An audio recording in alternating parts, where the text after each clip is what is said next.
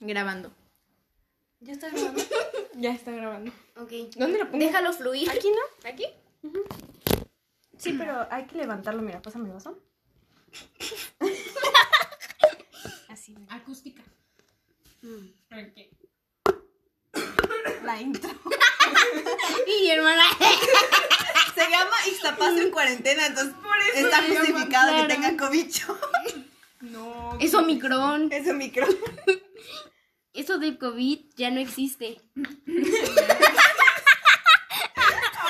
Ahora se va a llamar terraplanista antivacuna 5G. Teorías de conspiración. Hay que hablar de teorías de conspiración.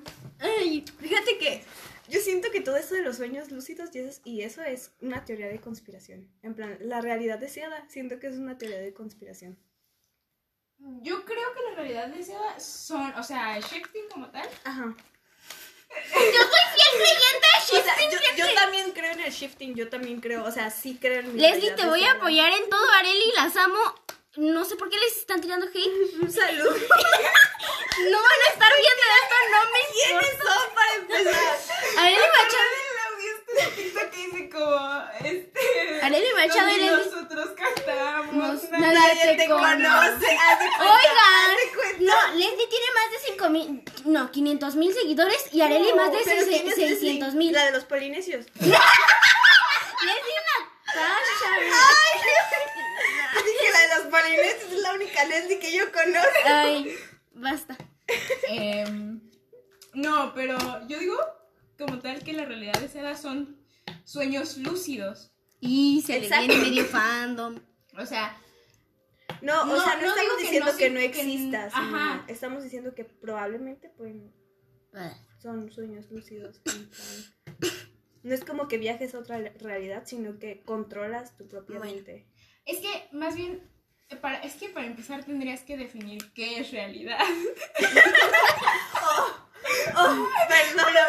o sea, eh, si puedes decir que la realidad es todo lo que puedes percibir a tu alrededor, entonces tú creas tu propia realidad.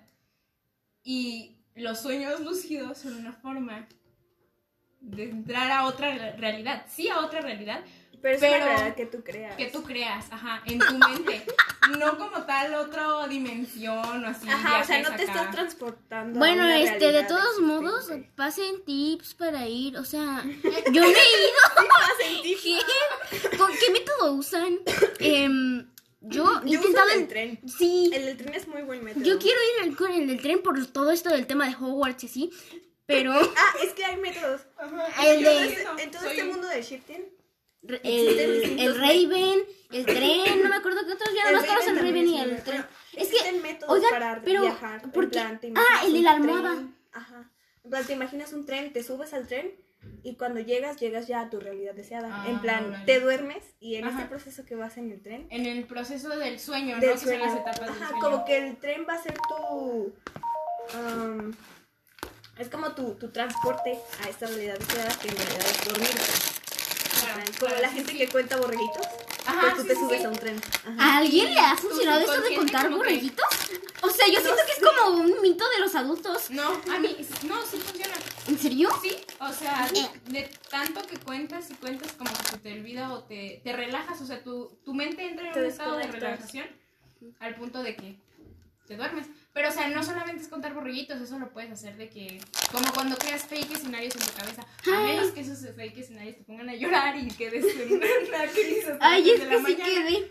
Pero yo Sí, soy. Me identifico con el individuo. ¿Qué? ¿Quién es el individuo para No se sabe, yo ni siquiera sé lo que dije.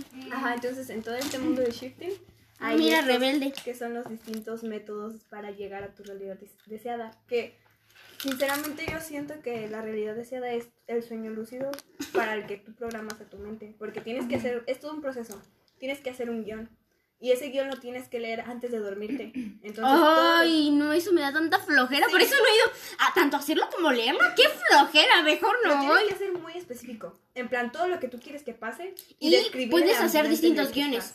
Puedes estar en la misma realidad, pero hacer distintos guiones. Distintos guiones. Por sea, ejemplo, puedes primero puedes decir que, ay, Harry es mi hermano, pero luego dices, no, como que no. Como que Y te gusta pa' novio. Entonces cambias y eres, yo qué sé, Malfoy. Y te casas con Harry. La cosa es que puedes cambiar de cuerpo, en plan... De hecho, hay, eh, creo que es el método Raven en el que te ves al espejo y ves tu cuerpo de tu realidad dese- deseada o algo así. Que no es Raven, es como que te pones en estrellitas y... ¡uh! Sí, hay muchas teorías que dicen que te tienes que acostar en una posición. Ay, no, yo lo intenté. Yo lo intenté, pero me cansé. Luego también papás. mi mamá llegó y me dijo, Anika, ¿quieres comer? y yo, ay. Ajá, o sea, No, Por eso dicen que es mejor hacerlo en la noche. En la pero es que a noche. mí me da flojera leer el guion en la noche. Y es como, oh. Pero luego mi mamá llega y me dice, Anika, ¿quieres tienes que, tienes que leer tu guion en plan, tienes que leerlo. Y yo estaba como todos que- los días antes de dormir. Y siento que eso es lo que programa a tu mente para que pase lo que está pasando en el guion. Claro. Porque no te ha pasado que estás viendo una película antes de dormirte y sueñas con la película porque la estás escuchando o porque ya la viste. Sí, sí, sí. Entonces es programar a tu cerebro Claro. para que Para que pase, pase lo que tú quieres que pase. pase. Es un Pues, sueño es que lúcido. por eso son sueños lúcidos. Claro. Solamente que que- mucho más elaborados. Sí. Y aquí es como que, como tu sueño lúcido, este sueño lúcido que es tu realidad deseada, va a durar más.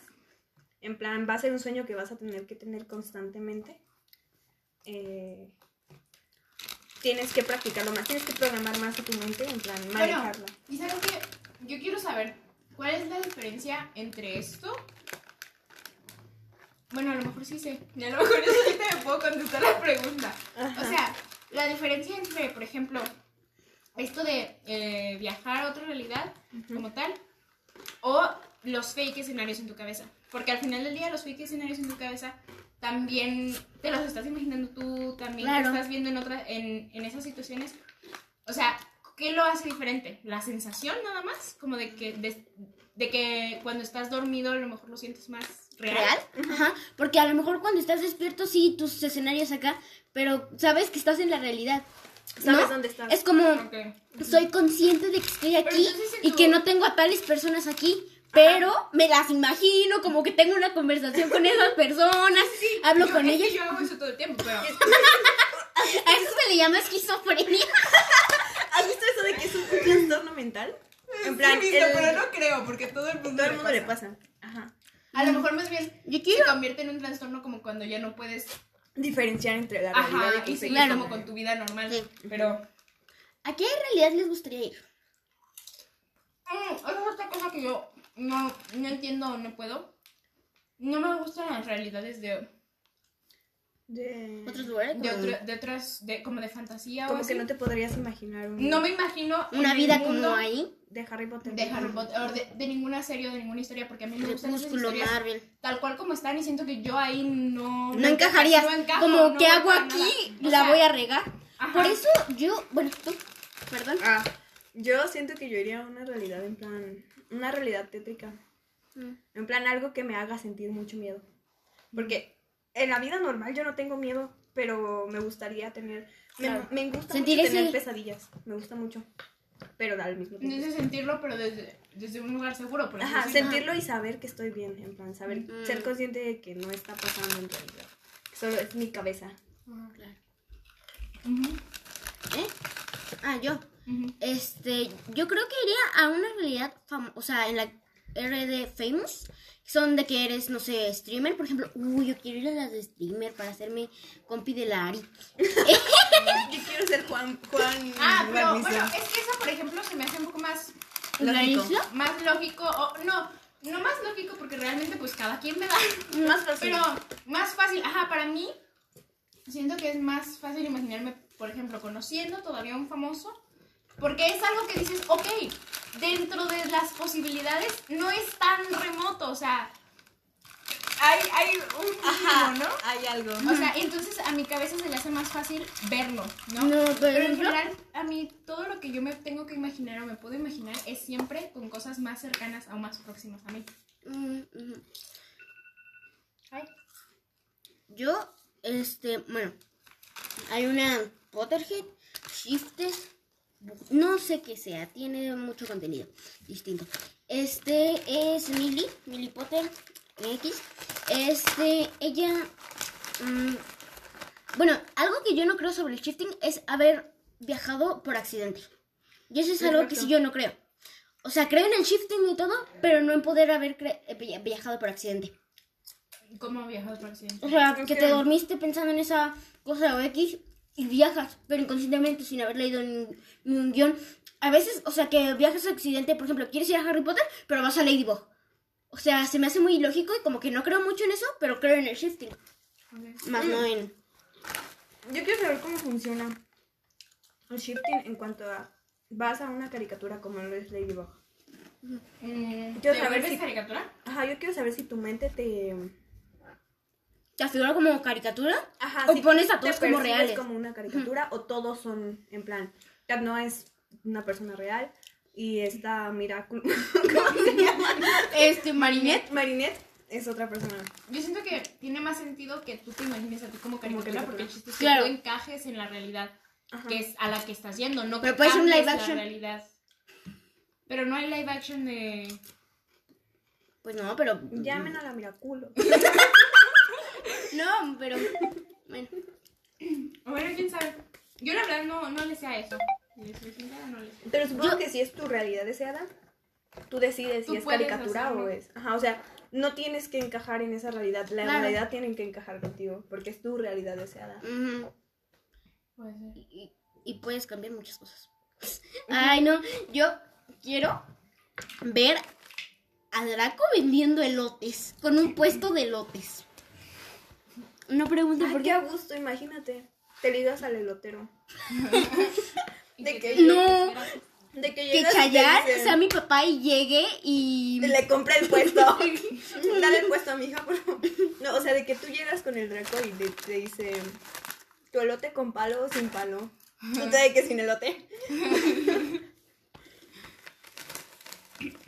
Qué loco, está muy loco. De hecho, todo este mm, fandom que hay alrededor de la realidad deseada son personas que comparten mucho esas experiencias.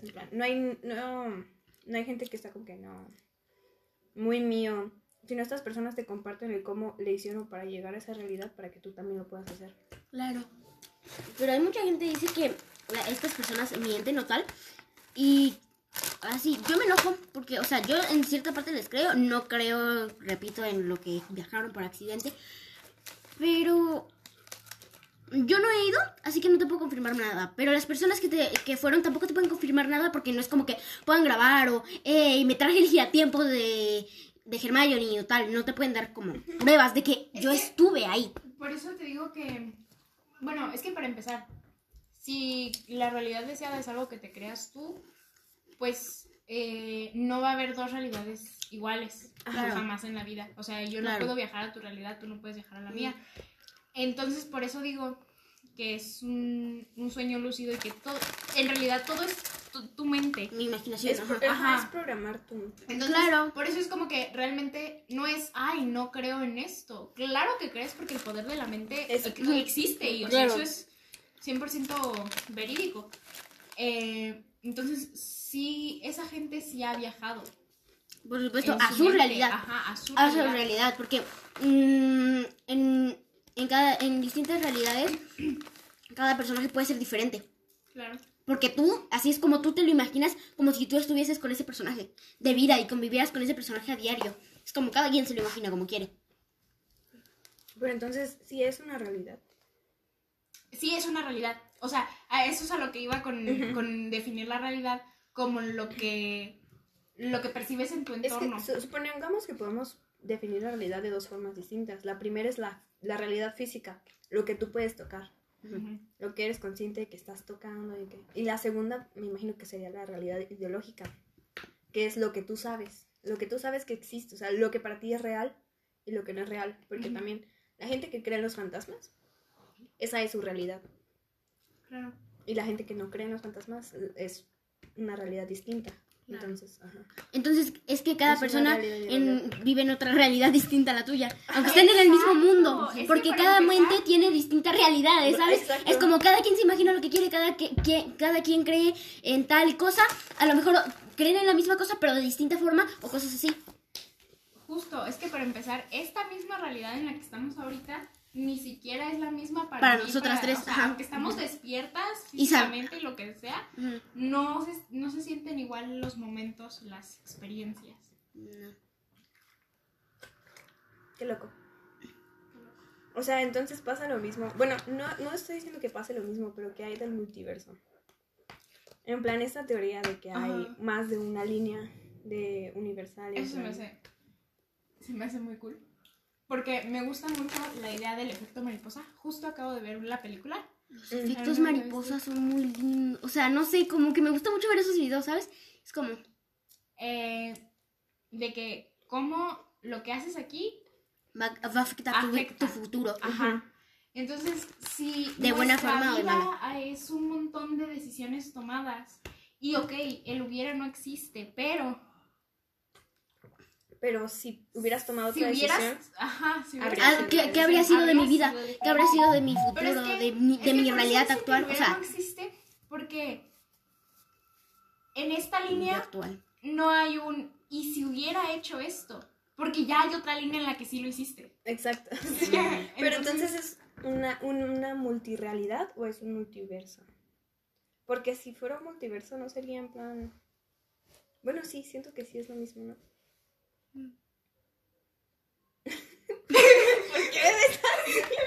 Ayuda. Estoy pensando, estoy pensando. Porque, a ver, si lo ponemos como un multiverso podríamos decir, decir Ay, que me eres gustan la... tus zapatos. Gracias. Ay, no le había visto el Hello Kitty. Ay, están bien chidos, los compré en Bershka, compren zapatos en Bershka. Corran. Geniales. Son muy chidos. Ya salieron unos de Barbie bien perrones. Nice. Bueno, pero el multiverso entonces sería tú. El mismo individuo, pongámoslo como que es el mismo individuo tomando diferentes decisiones. Entonces, si la realidad de este individuo es esta línea recta en la que ya tomó una decisión, la realidad del mismo individuo en tomando otra decisión es diferente. Claro. Y por eso hay miles de millones de líneas.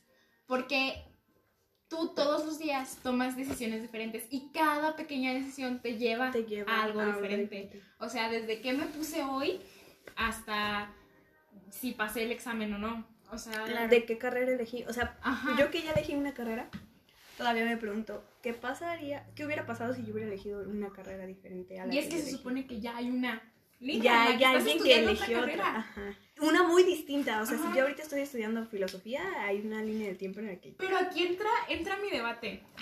Si se supone que la... Ok. En el caso del multiverso se supone que la misma combinación de partículas te hacen a ti, ¿no? A, a tu persona, el cómo te ves. Solamente que tomas decisiones distintas. Pero si tomas una decisión tan distinta como otra carrera, ¿eres Ajá. tú? Exacto, no ¿Realmente eres tú. tú? O sea, se supone Puede que. que sea, sea tu cuerpo y tu tu como ¿Tu tu, cara? tu físico- tú físicamente, cambió. pero no eres tú como en Con lo la que aprendiste. Ajá, claro, porque... las Eres tú físicamente, pero no mentalmente. Exacto. Claro. Sí, sí, sí. O sea. Es muy. Qué loco. bueno, probablemente tengan O sea, ¿ya, ¿ya vieron la de Spider-Man? eh, la de No Way Home. Sí, Ahí tenemos tres personas diferentes siendo la misma persona. claro. En tres momentos Ah. distintos. En tres.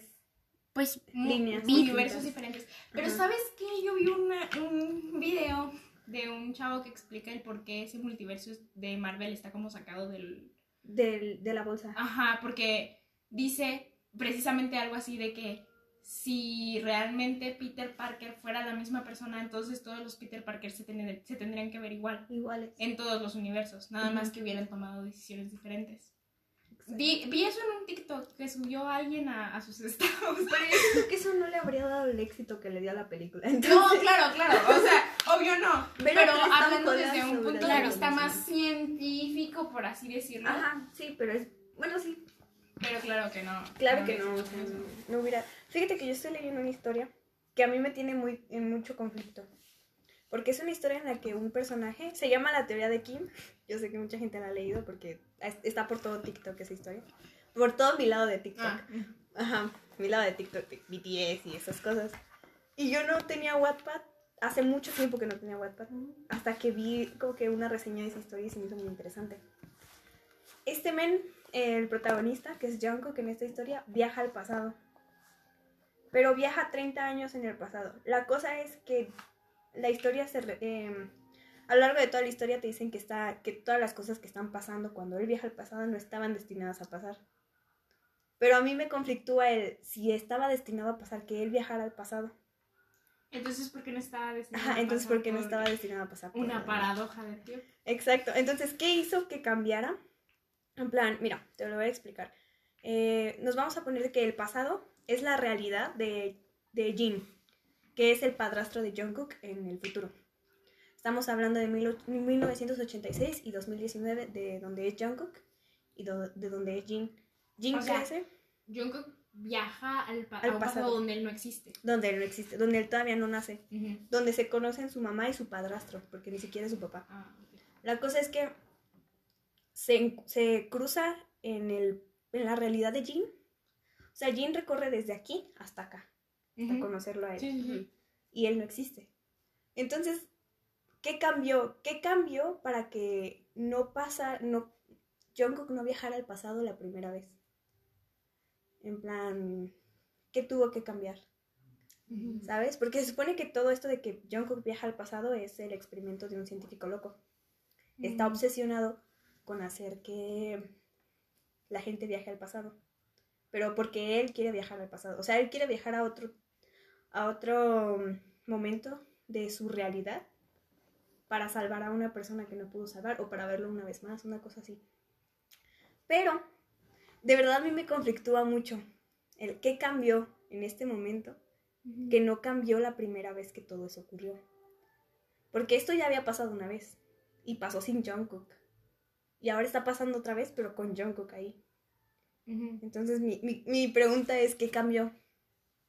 ¿Qué fue lo que Para que cambió pasara para que pasara? Sí. Para que Jungkook sí, esta vez sí viajara al pasado y sí causara todo un des... Pues lo que cambió pu- puede ser la el científico loco.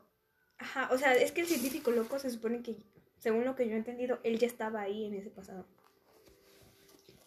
Por eso, pero lo que cambió a lo mejor fue su motivación para hacer la máquina para del hacer la tiempo. máquina. A lo mejor es lo que llevo 12 capítulos de 27, Ok. pero te lo juro, es muy interesante, deberías leerla, aunque aunque tiene los nombres de los de BTS, realmente es una historia que yo siento que si no tuviera esos nombres sería muy interesante de leer. Sobre todo por la trama en plan en el 2019 Jungkook ya es abiertamente gay. Pero viaja a un pasado en el que eso no está bien visto. Ujú. Pero él sigue siendo abiertamente gay en este pasado.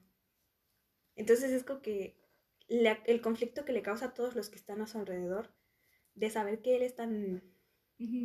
Les causa un conflicto porque es como, güey, o sea, Está mal. Ajá, O sea, aquí ¿qué está mal, ¿Por y qué? acá no. Ajá, claro. Ajá. Entonces, lo que a mí en lo personal me causa conflicto de esta historia es si Jungkook no estaba destinado a viajar al pasado, ¿por qué? Porque de ¿Cómo un momento a otro viaja? viaja al pasado. Claro. Ajá, o sea, si todo transcurrió la primera vez, en plan, el crecimiento del Jin, el primer Jin, el Jin original. ¿Viste Dark? Ah, no. Ahí, eh, Ahí te lo explica. Ahí, ahí- ahí Ahí te te- lo explica. No, no te lo explica, de hecho te enredas más. Es que sí, está muy... Me gustaría decirte así acá bien animadora, de que sí, súper le entendí a Dark, está buenísima. O sea, sí está buenísima, No pero entendí. no la entendí. Pero es muy entretenido de ver. O sea, porque aquí el, lo que pasa es que está el presente, la línea del Ajá, presente. la línea del presente. Una línea del pasado, una línea del futuro, pero hay varias familias y cada familia es un rollo y así. Ajá. Y al... Bueno, no sé si te voy a decir el final. Pues no sé si lo vas a decir. Ay, es que la tercera temporada salió hace un buen, el 2020. Pero... Es la que, la que salió desde no sé cuántos años, hace no sé cuántos años. En plan, sí es la que se desarrolla de que antes, un presente, ¿no? Y un futuro o algo así. Sí, o sea, es que primero, primero, el primer capítulo es de que presente. Y Ajá. cómo ven, eh, ve el chavo que puede viajar. que viaja al pasado o algo así. Ah. Pero porque entra en un agujero de gusano. ¿Qué es un agujero de gusano? Un agujero de gusano es la, la teoría de Einstein Ajá. de por qué, de que sí existen los viajes en el tiempo. En el tiempo. Esa es la que, esa es la teoría que usaba el, el científico. Ajá. Pues es que de hecho esa es la única teoría, por así decirlo, aceptable Ajá, para que Einstein no justificar. la, no la terminó de.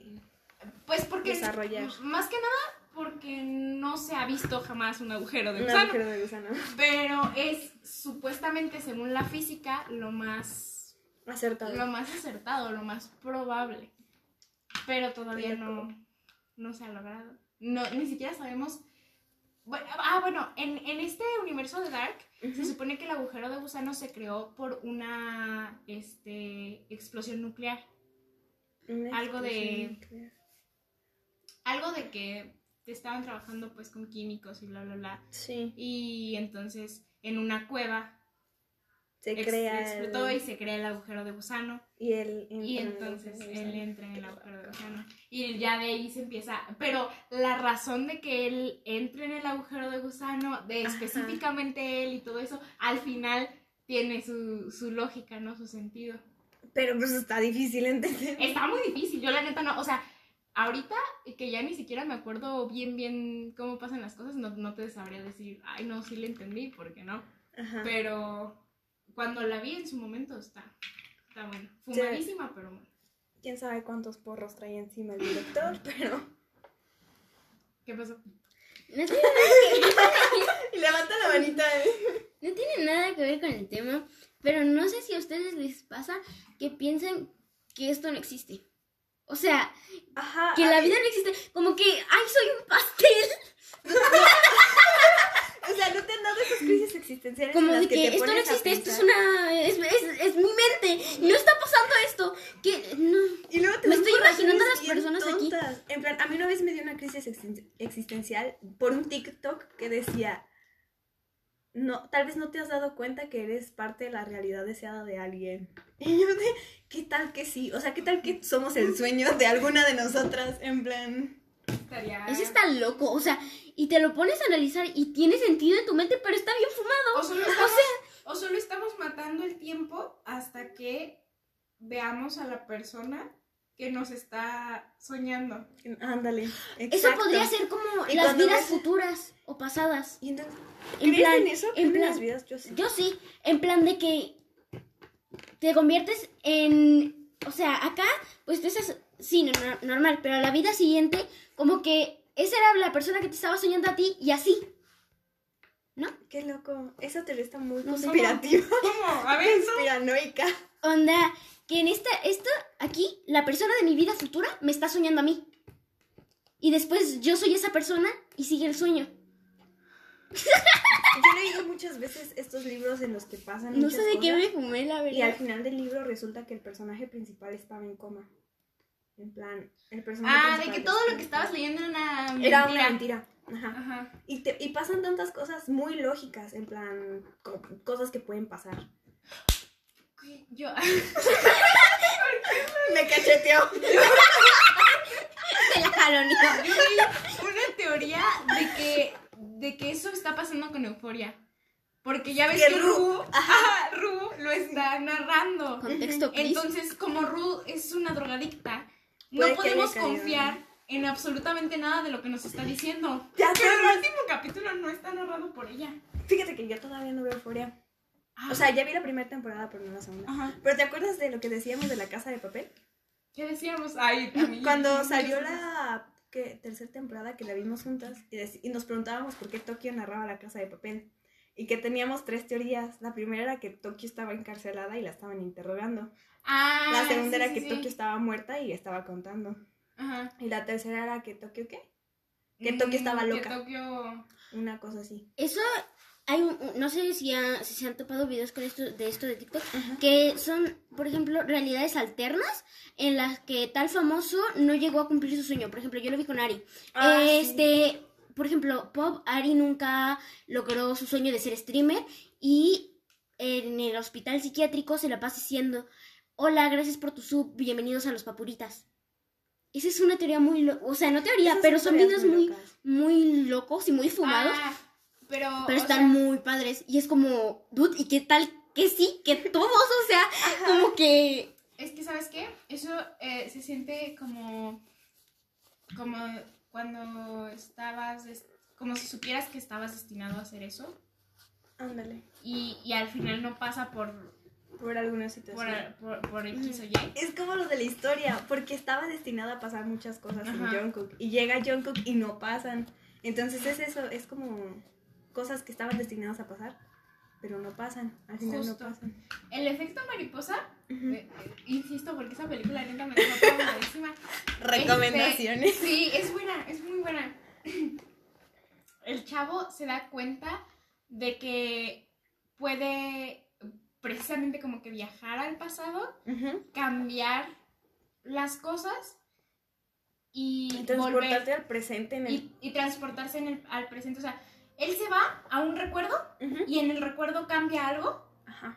y regresa y en su realidad Es todo distinto. es todo distinto. porque cambió porque algo de su algo en su pasado y es Y como. es que por algo tan chiquito que cambia. Claro. Por eso se llama así el efecto El mariposa. efecto mariposa. Entonces, el chiste es que eh, ya al último, casi al último de la película, vemos al chavo en el hospital psiquiátrico. Ajá. Ya le quitaron lo único, que- porque él lo que hacía para poder ir a sus recuerdos, por así decirlo, Ujú. era leer sus diarios. Y cuando le quitan sus diarios, ya no puede ir al pasado, pero está en el manicomio encerrado y quiere regresar a arreglar las cosas una última vez. Quiere regresar a ¿Para que que todo, no le quiten que los todo diarios? transcurra como estaba transcurriendo antes de que él pudiera viajar al pasado. Pues O no, no a que no le así. quiten los diarios. No, de hecho es que Quiere vi- Cua- ya cuando evitar- está en el manicomio, lo único que quiere hacer es evitar eh, conocerse con la, con la que de- diría que es el amor de su vida, porque se hicieron mucho daño. Ella, entonces ella lo lleva, él cree que ella lo lleva a ese punto. No, al contrario, él cree que es él el que le hace daño A ella. a ella y por Ah, eso viaja al pasado para decirle Que- que, que pa- o sea, porque ellos se conocen súper chiquitos, ¿no? Entonces viaja al pasado, a, a su recuerdo del pasado, y le dice a la niña como, "Mm, es fea, no me hables, no sé qué, no sé cuántos. Ah, porque claro, él regresa a sus recuerdos a cambiar las cosas, pero regresa con la mentalidad de ese momento, o sea, Ajá. del momento en el que está presente. Ok. Entonces, O sea, él regresa sabiendo lo que sabe en el presente. exactamente. Mm. Entonces, imagínate que regresa al cuerpo de un niño de 5 o 6 años, pero con la mentalidad de un, De un señor. de 20. Claro. Ajá. Y, y, y Y regresa y dice- y le dice esas cosas a la niña para que no se vuelvan a ver Ajá. Claro. y así y así salvarla de lo que de los Del montones daño que él iba a hacer a Ajá. ella. que, eh, que no es como tal el daño que él le iba a hacer, pero es que ahí fue donde empezó todo. O sea, ahí se da cuenta de que ahí empieza todo, porque la película es básicamente un montón, ver a el tipo un montón de veces cambiando las cosas y cambiando las cosas y cómo eso Pero eso no se. afecta el presente. Ah, ajá. Como es Claro. Pero no le, no le cambia como el, por ejemplo, que no fue al manicomio o algo así. No cambia nada no, de eso. sí, Es que cambiando ese, Es que- ese pedazo puede cambiar el presente, ¿no? es que lo del manicomio va, es ya hacia el final de la película, cuando se da cuenta de esto. Porque antes cambia las cosas un chorro, un montón de veces. Y, o sea, a su favor y le salió el tiro por la culata. Sí, o sea, primero quiso cambiar algo de... ¿Qué fue lo primero? Lo primero que cambió fue de una... De, de que a esa misma niña su papá abusaba de ella. Entonces, lo primero que quiso cambiar fue, re- fue regresar a, A evitar eso. a evitar eso. O sea, a decirle... El, o sea, pero regresó como un niño igual de 7, 8 años Con la mentalidad. con la mentalidad de... De un señor de de él. 20, de. de- Ajá, a decirle al señor, al papá, que dejara de abusar de ella. Wow. Así, o sea, y te quedas como, ¿what? Es muy fuerte. Y entonces, sí. Sí. y entonces regresa al presente y en el presente, ajá, la chava está súper bien, no abusan de ella, pero eh, abusaron del hermano en consecuencia. Ajá. Y el hermano era su amigo, entonces él no quiere eso, entonces se regresa otra vez y hace las cosas diferente, diferente, diferente. Y diferente. constantemente está Y constantemente cosas. cambia. y Para que da nadie la pase mal. Pero se da Ajá. cuenta que alguien la tiene que pasar mal. Claro, porque eso porque es algo si no- que tiene que pasar. Exacto, Que el papá y al abuse final de alguien decide es algo que- sacrificarse él. Y que abusen de él. No, no, no. no, no. Lo que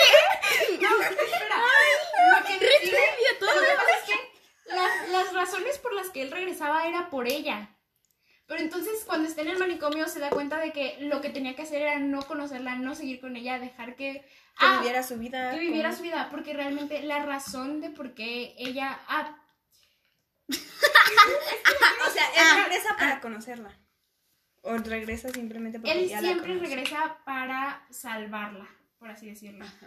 Pero lo que de lo que se da cuenta es de que la manera de salvarla era dejando Que ella de existiera casi de que. Ah, Porque cuando se conocieron, sus papás estaban juntos, los papás de la niña. Ajá. Y evitaba la mamá Pero- que eso pasara, ¿no? Pero, eh, no, pero se separaron poco después de que se conocieron. Y la niña, como ya conocía al tipo Ujú. ¿Qué? y lo quería mucho, Ay. se quedó con el papá en el mismo barrio. Ah. Y cuando no se conocen, la niña se va con, Se la, con mamá la mamá. y vive una vida tranquila y feliz y con, con su hermano. Pero cuando los dos niños conocen a este tipo y se vuelven tan amigos, se quedan con el papá y sufren una vida horrible. Entonces por eso él dice como, Qué mal ok, pedo, Yo le arruiné la vida. O sea, es que este, este Entonces, se por dio eso dice cuenta como- de que pues la única manera de salvarla es dejándola ir. No conociéndola, No por mucho que la ama tanto que es, es capaz de dejarla ahí para que sea Exacto. feliz. eh. Y, pero está así psh, al punto de que hace eso, no la conoce y alcanza, o sea, y ya vuelve al presente y ya no está en el manicomio y está trabajando en una oficina así normal, como de treinta y tantos años y baja, sale de la, es un despacho como de, como de abogados, sale y empieza a caminar y se cruzan y se ven. Y, y él la voltea a ver y como que se voltea y se queda como, ¿era ella? Y la chava se voltea como a verlo como, qué raro. Y luego sigue su camino. Oh, hostia. Sí. O sea, estaban destinados a verse, a Ah, encontrarse. a encontrarse. Pero pero Ya no, pero él ya no tuvo, por todo lo que sabía, ah, porque él se acordaba de absolutamente todas y cada una de esas realidades que pasaron. hostia. Entonces ya no, no- ni para decirle, No oye, el- ajá. te Hola. invito a un café, hola, hay que conocernos. Dude, Porque, no, eso porque fue- yo ya conozco bueno, todas las versiones de tu vida. de- Yo ya conozco todo lo que va a pasar cuando yo te conozca ti. En plan. Qué feo caso. El final de Spider-Man No Way Home. El De final lo de Peter y. Ah, De que dice. Ay, ah, y me dolió muchísimo. A mí también. Fue como muchísimo. La de que. mm, Peter Parker. O sea, fue como. Ajá, fue un. sab- O sea. yo, yo, yo de verdad pensé que iban a ser pareja el amigo y, y, Y Mary y Jane. Mary Jane. ah, yo también. Bueno, no se llama Mary Jane, ¿verdad? Se llama MJ. MJ. MG. MJ. MJ, ajá. La cosa es que yo pensé que iban a ser pareja y dije, lo mucho que le va a doler a este vato ver a su mejor amigo y a su novia. No, yo vi otra teoría de que. Como ya no lo recordaba, este tipo se iba a hacer malo. El amigo. El amigo. No. No, porque no recuerda. En plan. Pero es que, what the fuck, todo el mundo se olvidó de quién es Peter Parker. No puedo simplemente pedir que todo el mundo olvidara quién es Spider-Man. Mm, O sea, es más fácil empezar de cero como superhéroe que como persona. Siento yo. Sí, pero el problema es que Spider-Man se supone que era una figura importante. Importante. Y así, y entonces Sí, porque necesitaba- es que sí, ¿Que la hasta, Tony Stark se olvidaría de quién es. Bueno, que ya no existe, ¿verdad? En Ajá. Hay que ace- aceptar su muerte, pero todo lo que gira alrededor de él y de que Tony tenía como que toda la esperanza en Peter Parker, así. Ay, vi un video muy gracioso que era de Tony y Natasha. Que era la de. Este. mm, ¿Cómo va el audio? Lo busco, sigan hablando. Ya. Eso sí se me hace bien triste. Imagínate. mm, Empezar de cero como persona. Y es que Peter Parker ya bueno, no tiene nada. Eso y No. que alguien a quien quieres no te recuerde. Exacto. O sea, no sepa Sí. quién eres, no. Pues sí, tal cual, como que se le borren todos los recuerdos de ti y todo lo que vivieron. y que tú sí te acuerdes. Y que tú sí te acuerdes. Eso se, se me hace lo peor. Pero. Y yo- que no le puedas decir como, oye, teníamos una vida juntos. tenemos, tú y yo tenemos una vida. ¿Has visto la película de... mm, es una con Adam Sandler, en la que tiene que enamorar una y otra vez todos los días a la misma persona. Porque a esta persona, esta persona tiene un problema que tiene una enfermedad en la que se le olvida todo lo que hace todos los días. Entonces todos los días hace exactamente lo mismo porque no recuerda haberlo hecho el día, el día anterior. Sí, topo la película, pero creo que nunca me he sentado a verla completa. Está muy bonita, o sea, porque es como que el personaje principal, que es Adam Sandler, se empeña todos los días en recordarle a esta persona quién es él y lo que tienen juntos. Pero neta, ese, eh, la película la vi hace mucho, pero yo me acuerdo que termina en que están casados y todo, y todavía eso se lo tienen que recordar todos los días. Entonces es como, imagínate que todos los días recordarle a una persona que, con la que has vivido muchísimo tiempo, Ujú. que tú eres la persona con la que ella también ha vivido muchísimo tiempo. Oh, qué loco. Sí, o sea, y sobre todo a mí lo que más horrible se me hace de, de eso es saber que no se siente igual para ti Para que ti que para, para la esa otra persona. persona. O sea, para Ajá. otra persona es como, como conocerte todos los días, como... No tiene tiempo de enamorarse de ti. Exacto, no tiene el- la misma visión o la misma sensación de tengo toda una vida contigo y quiero seguir así. Ajá, Sino, ¿quién sabe qué pasa mañana? Hoy no me acuerdo, ¿quién sabe? ¿quién, sa- quién Y eres es que tú? hay gente que ni siquiera, o sea, ni siquiera necesita tener un, un trastorno o un problema en la mente para vivir así. Vivir sin acordarse. Vivir A mí se me hace muy loco esto de perder la En memoria. automático. En automático. ¿Vale? Lo de perder la memoria. O sea, Qué loco. Si, O si sea, vivir la con- memoria, no sé. ¿qué sería lo primero que quieres que te recuerden? En plan, Si No. la memoria. O sea, bueno. no sé ya qué iba a decir. Eh, sería lo primero que quiero que me recuerden. Yo creo que mis libros favoritos, mis películas favoritas, Ah. mi- mis cosas favoritas en general. yo también. Bueno, yo siento que quiero que me recuerden las personas que me rodean. Las personas que me hicieron daño, sobre todo. Porque yo no quiero ser. A veces me he imaginado muchas veces eh, qué pasaría si yo olvidara todo lo que me hicieron ciertas personas y yo llegara y les hablara como si no me hubieran hecho nada. Pero esas personas saben que me hicieron algo. Entonces, la culpa de esas personas, porque alguno de ellos tiene que sentir culpa, ¿no? Entonces, la culpa de estas personas, eh, por ejemplo, esas personas saben que yo no tengo esa memoria, que yo no me acuerdo de ese momento. Y siguen con tu vida normal Y siguen, contigo ajá. y dije, bueno, lo voy a arreglar. Lo voy a arreglar. Ajá, Ahora que ya, intentan ahora que está arreglar. como que no sabe, Que que no es consciente de que, del daño que yo le hice porque dijo, o sea, Ajá. porque perdió la memoria, es como, Y que al final yo sienta que le debo algo a esa persona, porque no le debo nada. Pero, o sea, quieres o no, cuando alguien hace algo chido por ti, tú piensas que le debes algo, en plan, esa persona se portó chido conmigo, yo me voy a portar chido con esta persona. Entonces, qué, qué cagado, ¿no? O sea, yo, a mí me daría mucha rabia saber, o sea, Eso, como de que, que- después recordar lo que me hizo y saber que yo, que yo sentía que le debía algo a esa persona. Pero siento que si eso pasara, o sea, eso es bueno, un lo encontré. súper Súper- hipotético.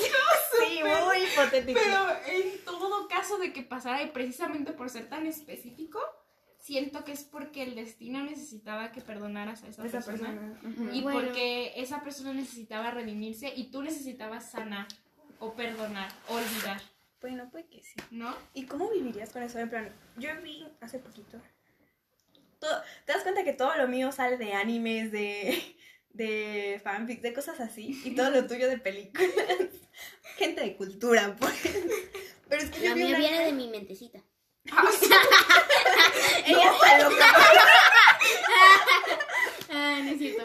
Y Anika, Anika así, abrazada y temblando. Como que me las estoy imaginando, ¿no? Es que, por ejemplo, yo vi un anime. De hecho, este personaje no es el personaje principal para nada, pero es para mí el más interesante de todos.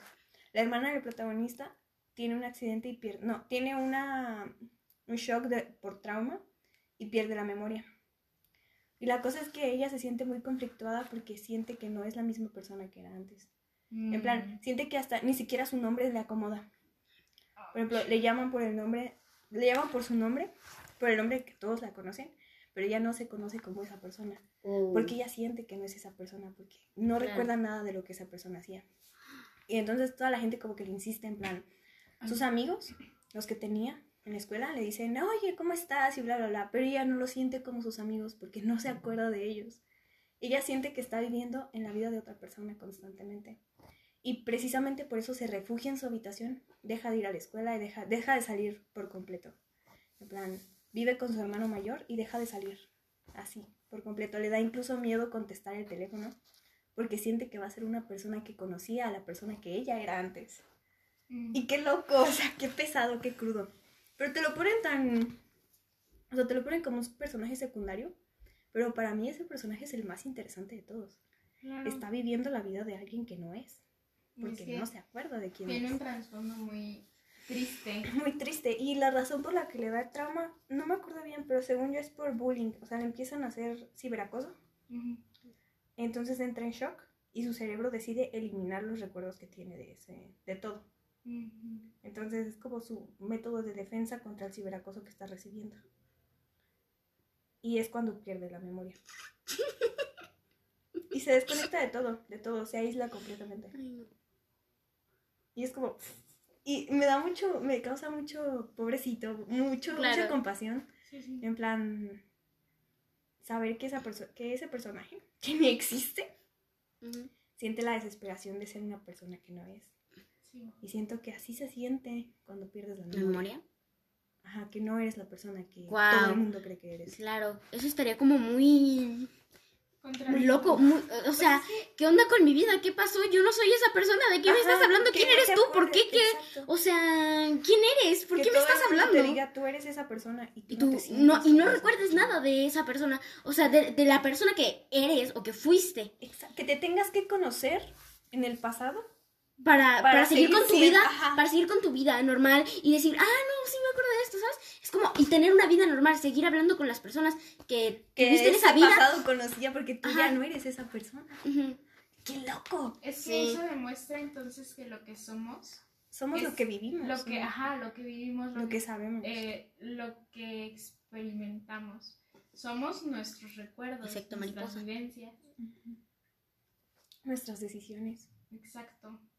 Y si no tienes eso, Las personas con las que entonces eres una nueva persona. Yo creo que entonces, tal vez, cuando alguien pierde la memoria, es como una oportunidad que le está dando al universo De de volver. volverse alguien más. Claro. Alguien diferente. De, de- gustaría empieza de cero. o- ¡Mande! No sé. Ni modo. bueno. Me quedo a dormir, dice. de, ¿sabes qué? Empiezo de cero. ¿No? Ujú. No me ha mandado mensaje. no. Sí, y es que este personaje como que... Faltan dos minutos para que sea 50. Em, Nosotros aquí. Sí, ¿Te das cuenta que no hablamos de nada? En plan, hablamos de muchas cosas, pero al mismo tiempo Y nunca, esta- nunca concluimos nada. y a veces, es- o sea, estuvo relacionado de, de cierta manera. Todo estuvo muy porque- relacionado. Sí. Pero fueron cosas completamente distintas, o no sé. O sea, qué loco, o sea, está loquísimo. Hay que, hay que hablar La existencia es, la existencia es loca. Yo creo que así se debería llamar el podcast. Está loquísimo. Está loquísimo. El. Está fumadísimo. El podcast en general se debería llamar Está loquísimo. Sí, o sea, como el Cubole con, pero en podcast. ¿Qué vale con...? Cubole con los morros. Sí lo tomo, pero no me acuerdo. Es de- un libro de, no me acuerdo de quién, pero es un mexicano. Ah, en plan, sí, sí, sí, ¿qué ya. le contar? ¿Qué le contar? ¿Qué le contar? También el de Me das ideas, no sé qué, no sé cuántos. ¿Me das Pero ese es, el, ese es un podcast. Ah, el de la cotorriza. Ah. Ay, yo no me la cotorriza. No ves, a, a mí me mama el audio que hay en TikTok de. Es un tipazo. Es un tipazo, pero es el güey más estúpido con el que me toca. Yo amo, es, es que siento que es la descripción de mí. De mí No, cuando no, apenas me no. conocen, que digo pura babosada. Pero es un tipazo. Ajá, o sea, yo siento que dicen, es un tipazo, pero es el güey más estúpido con el que me ha tocado convivir. Ay, no, creo que sí lo he escuchado. Ya me acordé. Está chidísimo. Ese audio me representa. No topo, pero. Sí, el, el podcast se va a llamar Está loquísimo. Nuevo nombre. Nuevo nombre. Hay que crearnos otra tarjetita. Oigan, ¿ustedes ya no tienen sus, tarjetitas, Yo, Yo verdad? la sí la tengo. Ajá, yo la tengo guardada. Yo Yo la tengo de la aquí la desde hace dos años, yo creo. Yo la tenía aquí, pero fíjate que cada, a cada rato le estaba quitando el este por el dinero que guardaba aquí. Yo guardo Y de todo aquí. quitársela. Bueno, que loco, pasamos de hablar de algo chido a de repente, buenas tardes. Bienvenido a su podcast de meditación. Hay que hacer un podcast de ASMR. hay que hacer un capítulo de la meditación. O sea, Hay que después hacer. de esto hay, hay que que- hablar de la Hay meditación. que y todo hacer un. Pero, pero, oigan, hay que hacer uno con ASMR. Hablando de puros. Ándale. Babosadas. Se va a llamar Está loquísimo versión noche. Versión Para dormir. Para dormir. Está loquísimo para dormir. Es buenísimo. Sí. Y les decimos, te vamos a crear un audio que va a ser tu guion para tu, para tu realidad deseada. Va a estar fumadísimo, así que toma nota. Nos vamos a escuchar.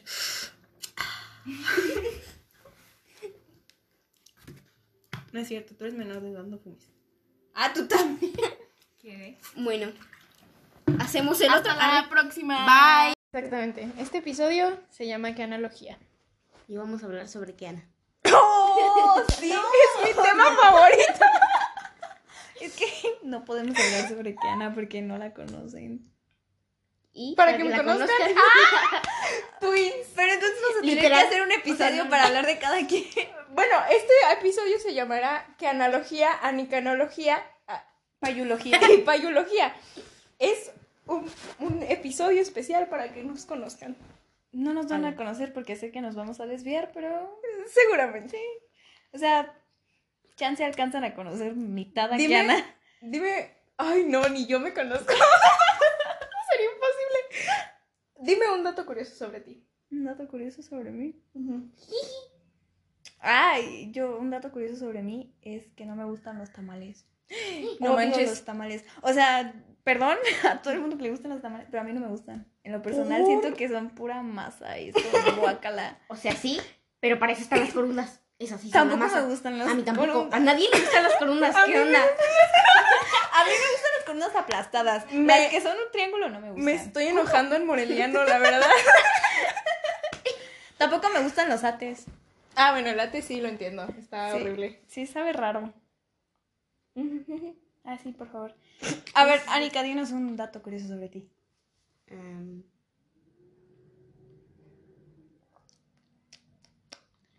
no lo sé. Ok, está bien. ¿Tú un dato curioso? Un dato curioso, tengo cosquillas en el ombligo. Güey, yo, yo, yo descubrí hace poquito con mis compañeros de la facultad que el ombligo huele horrible. Sí, Sí, huele está directamente conectado con los intestinos, entonces huele a caca. Se escucha mal, pero en serio, huele, huele a esos Pero ¿cómo es fecales. que directamente conectado? Algo así entendí. Bueno, yo no sé, mira, no soy científica. Todavía ni termino la carrera. Hasta me quiero cambiar, o sea. Este. Sí. Eso fue algo que me dijeron eh, de la, un chico de la facultad de criminología. Me dijo como que, ah, es que sabías que el, el ombligo está conectado con el intestino y por eso huele raro. Y yo de, ¿a qué huele? Raras de criminólogas. Ay, ya sé, bueno. Ah, Yo quería háblame. estudiar cri- criminología. Sí, sería. Mm, La niñita de los Sí, datos raros. sí.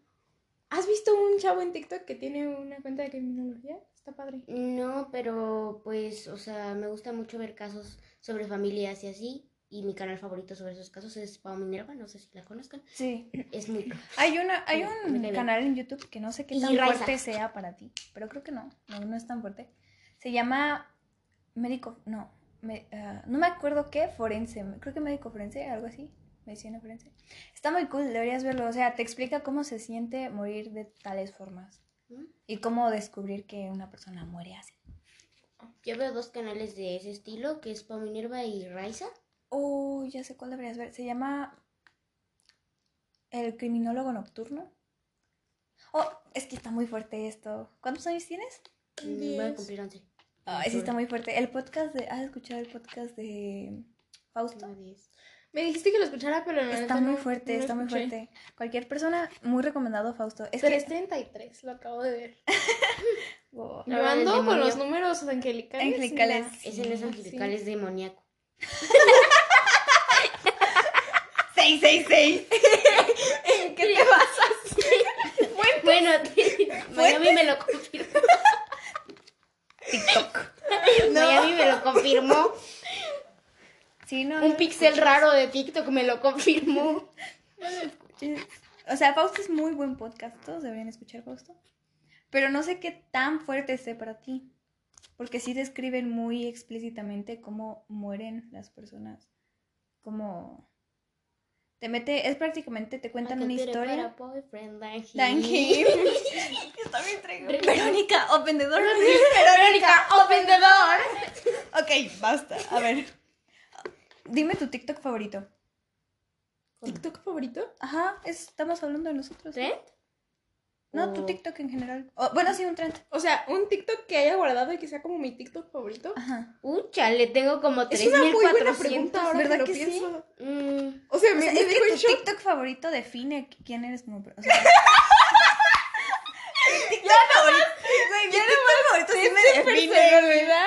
Ya nomás, este, pregunta. Aquí no me importa qué personalidad eres o tu signo. A mí me importa cuál es tu TikTok favorito.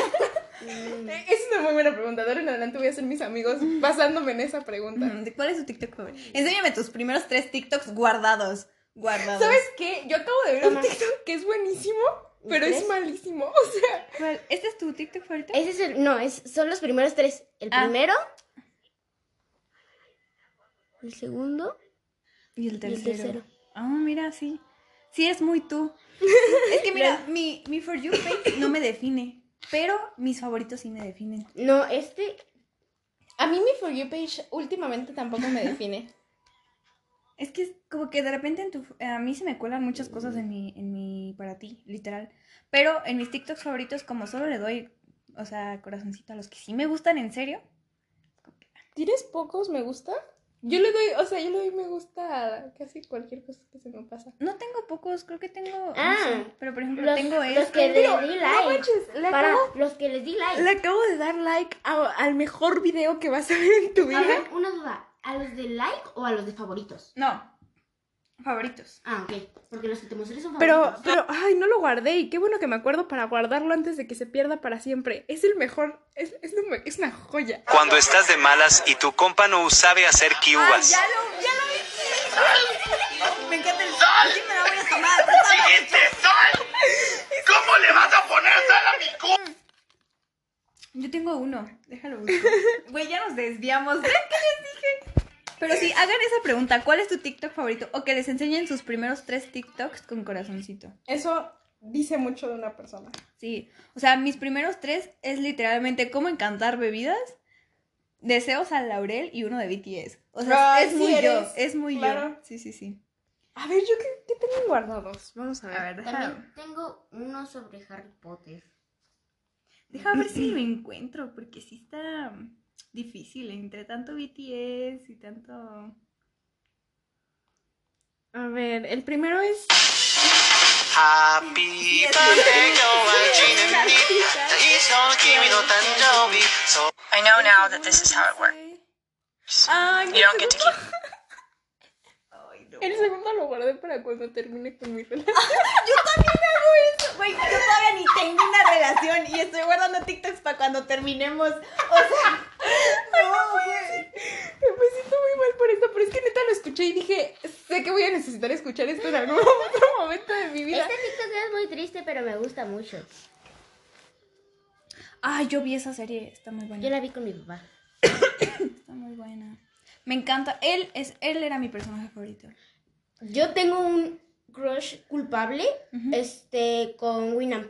Ay, con, oh, yo Con el sinojo. Yo o sea, también. me gusta, pero es malo y me dan ganas de... Yo de, ¿de dónde saliste, guapo? Pero te odio. Everyone in your life. No, Y, Y luego, Nambra tengo Güey, ya basta. ¿Qué pasa? ¿Todavía ni terminas con él? ya lo sé, ya lo sé. Me Sí. encanta, me encanta. Pero. Nambra, la presidenta, también me gusta. Sí, Namla es muy guapa. Es que siento que Namla es. Eh, Namla y lo que son el Winam son el. El. Oye, quiero, perdón, quiero, nada, es que siento que como que aquí, como tú no has visto la serie, sobras! no es cierto, te ama Únicamente te dijo, güey, sobras. Salte del cuarto. No, pido perdón. Este. Que la de Coleta, la que se escribió I Am Sexy, Ah, sí. se encontrara con Winam. Yo quería que esos dos se encontraran y que se. Que se madrearan. Yo también quería eso. Y ahora me estoy leyendo el webtoon. Porque es una historia de webtoon. Yo la verdad sí quería, sí- sí quería mucho que se agarraran a golpes entre también. ellos. ¿Webtoon es de paga, no? Este. Mm, no, alguna- más es que si no quieres anuncios, algunas historias son de pagar. Mm, y puedes tener un capítulo gratis cada día. Ah, ok. Y eso me estresa demasiado. Pero bueno. Hay un webtoon de BTS, de hecho, no lo he leído porque me da flojera descargar el webtoon, pero algún día lo voy a descargar y voy a leer. Siento que está chido. No, yo solamente me descargué webtoon porque Por- vi que por Estamos Muertos y yo dije, bueno. Ah, deberías leer Dulce Hogar. También es muy bueno. De hecho, también hay una serie en Netflix de Dulce Hogar. Ah, a mí me acaban de recomendar esta Sí, serie. está cool. También deberías ver, ¿cómo se llama esta otra serie? Dulce Hogar. Hay otra, espera, déjame acuerdo. La vi hace poquito, ¿cómo se llama? Em, Alice in the Borderland. Ay, esta es buenísima. Sí, es muy buena. Es buenísima. ¿Está en Netflix? Eh, sí, esas tres están en Netflix. De hecho, Netflix tiene muy buenos doramas. Muy, muy buenas Yo casi no los veo porque como que, no sé, siento que casi siempre es lo mismo y Ajá. me aburre un poco, pero, el- o sea, vi que mi papá estaba viendo esa serie y vi que era de zombies y dije, a ver, A ver, Eh, no pude dormir ese día, pero no importa. a mí me encanta soñar con zombies. Mm, De, sí. Está bien loco. De hecho, también he visto varias teorías Nos sobre estamos Estamos desviando. Muertos. Perdón. Pues no nos dijiste un dato curioso. Le gustan los zombies. Buen dato. O sea, otra pregunta. ¿Cuál? Uh, ¿Has bueno, tenido- Ajá. Sí, no, dile. Comunicación. Sí, ah, sí. Eh, otra pregunta creo que es como que, ¿cuál ha sido tu mayor crush? Así que digas, esta persona sí... ¿Puede Sí, ser esa ficticio persona- o lo que sea? Mm, no, Ah, tiene que ser una persona que conozcas. ¿Has tenido un crush? Mayor Mm. crush. Pero, No existe. ¿te refieres? O sea, crush que se cumplió o que no se cumplió. Que se cumplió. Vamos a ver qué se cumplió. No sé. Ninguno. Ninguno se cumplió. Ninguno Ah, se bueno, en general, aunque se- no se haya cumplido. Mm, yo creo que mi mayor. Ay, no sé. Lo que pasa es que, ¿sabes? Yo no puedo considerar crush si. ¿Sí se si nos hablábamos. No, o sea, si nos sí hablábamos y si, y si sí había oportunidad, me explico. Ah. Entonces, tendría que decir que el único crush con el que no, no hubo. No hubo oportunidad, y ni tanto porque sí había, fue JP. Ay, el famosísimo JP. Sí. Hola. No creo que lo vea. Bueno, sí, capaz ¿Quién sí lo ve. sabe? ¿Quién sabe? Pero sí sabe qué es él. Tú sabes quién eres. No, Vales ¿quién caca. sabe? ¿Quién sabe? No sé si sepa, pero. Tú sabes quién eres. Hueles a ombligo. No, o sea, lo estuve viendo en Insta. Se puso muy mal. o sea, Es que te digo o que... sea, ahora lo veo y digo. ¿En no serio? manches. O sea, no era, no era para tanto, ¿sí me explico? Yo me acuerdo de la etapa de crisis de JP. O sea, ay, no, no, no, no, no. Pena ajena. De verdad, JP nunca fue para tanto. Y todo el mundo te lo dijo. Eh, Yo me acuerdo de todo. Ay, sí fue él a quien le hablaste cuando estábamos en el Ah, no, no, eso es otro rollo. Pero es que te digo, ¿por qué no lo considero así como el máximo crush? Porque sí había Oportunidad. oportunidad o, o onda y así. Eh, o sea, aunque muchas veces durante ese tiempo pensé que yo me lo estaba imaginando y que era una loca, Sí ahora había. lo veo desde afuera y digo, no, hombre. O Sí sea, había, loco, sí, loco, él. O sea, yo no. tonto él, yo qué. Yo no Anyways. sé. Creo que sí te acuerdo, te acuerdas, no sé si te acuerdas de este crush. A lo mejor te lo platiqué. Bueno, quién sabe. Ah, ¿Tú no quieres? crush, crush, crush, que nunca le hablé, que nunca hubo oportunidad así de nada. Hay, hay un chico en Instagram que no voy a dar el Instagram, pero ¿te acuerdas de Es Delia? el de la patineta. Ay, tengo muchos crushes. Ah, de patineta. No, no sé. Ah, o sea, sí, ya sé cuál. Hay un baico que la otra vez vi en el centro que me encanta. O sea, yo nada más voy al centro a verlo a él. Literal, voy al centro y me me siento siempre en el mismo lugar solo para poder verlo porque él siempre está en el mismo lugar con sus amigos, con sus bicicletas. Y pues nunca le he hablado ni nada, pero sí, es mi crush. Si ves esto, ¿Por qué decimos si ves? ¿Lo van a escuchar? Ah, oh, si escuchas Anyways. esto, ya sabes, la, la morrita de pelo corto que se sienta cerca de ti, soy yo. Hola. Ay, Es que feo cuando se te cae el crush, ¿no? cuando se te cae, es que sí se caen. Yo tenía, yo te digo, tenía a Demian. Ay, chale. Sí, ya lo dijiste. No, Sí. lo dijiste dos veces. Sí. Ya lo habías dicho antes. Ah, ok, tenía hecho. este crush que su, su, ah, su apodo era Demian. Y a mí se me cayó completamente cuando le compré una camisa. Yo nada más le compré una camisa en su bar, en su bazar, en su bazar, no en su bar. En su bazar para poder, este, entablar. Platicar. Ajá, mi plan era platicar con él. En plan aquí que, ay, tú, tú eres el del bazar. Ay, ay, qué guapo. Y así, en plan, tirarle la onda, pero realmente no, no. Se me cayó completamente porque fue una persona muy, no sé, no, siento que no. ¿Fue grosero? No fue grosero, pero no, No, fue, fue, lo que amable. idealizaste es que no fue tampoco. amable, pero tampoco llegando a ser grosero. O sea, no fue de que ten tu pinche camiseta miada. Pero, por ejemplo, mi amiga, que fue la que habló como tal, dijo como que, ¿cuál era el precio? Y él como que le contestó muy acá de que, "Ah, ¿no lo revisaste en la página o cosas así? Mm, Sin llegar a ser grosero, pero no fue amable. mm, claro. Sí. Y ya lo dije, así que... Igual no tenemos como que mucho rating, ¿eh? Tenemos como dos. Tres personas. tres personas. ¿Y esa? Una de las tres soy yo. Creo que la otra soy yo. Y la otra, Anika. Yo no los termino. No, es yo que, güey, los hablamos topo. 15 minutos de nada. En plan- Perdón, es que, o sea, Pero pues no es por ustedes ni los de la cotorriza y así, y les va muy bien. O sea. ah. Pausa. Ah, sí, ya. Ah, sí se puede. Sí, loco. Ay, hola, regresamos. Ahora sí ¿Cuál es tu dato curioso? Mm, me gustan mucho, o sea, solamente tengo 10 series que veo. No puedo empezar otra porque no me gustan, me aburren. Wow. ¿10 al mismo tiempo? No, pero o Tienes sea, son 10 las que 10 son las que- únicas que ves. las que veo, sí. Ah, ok. O sea, y aunque intento ver otras, como mm, no me engancha tanto y siempre regreso a la misma. A las mismas, es como... Y siempre que se va, regresa a mí. Así Una yo. criatura de hábitos.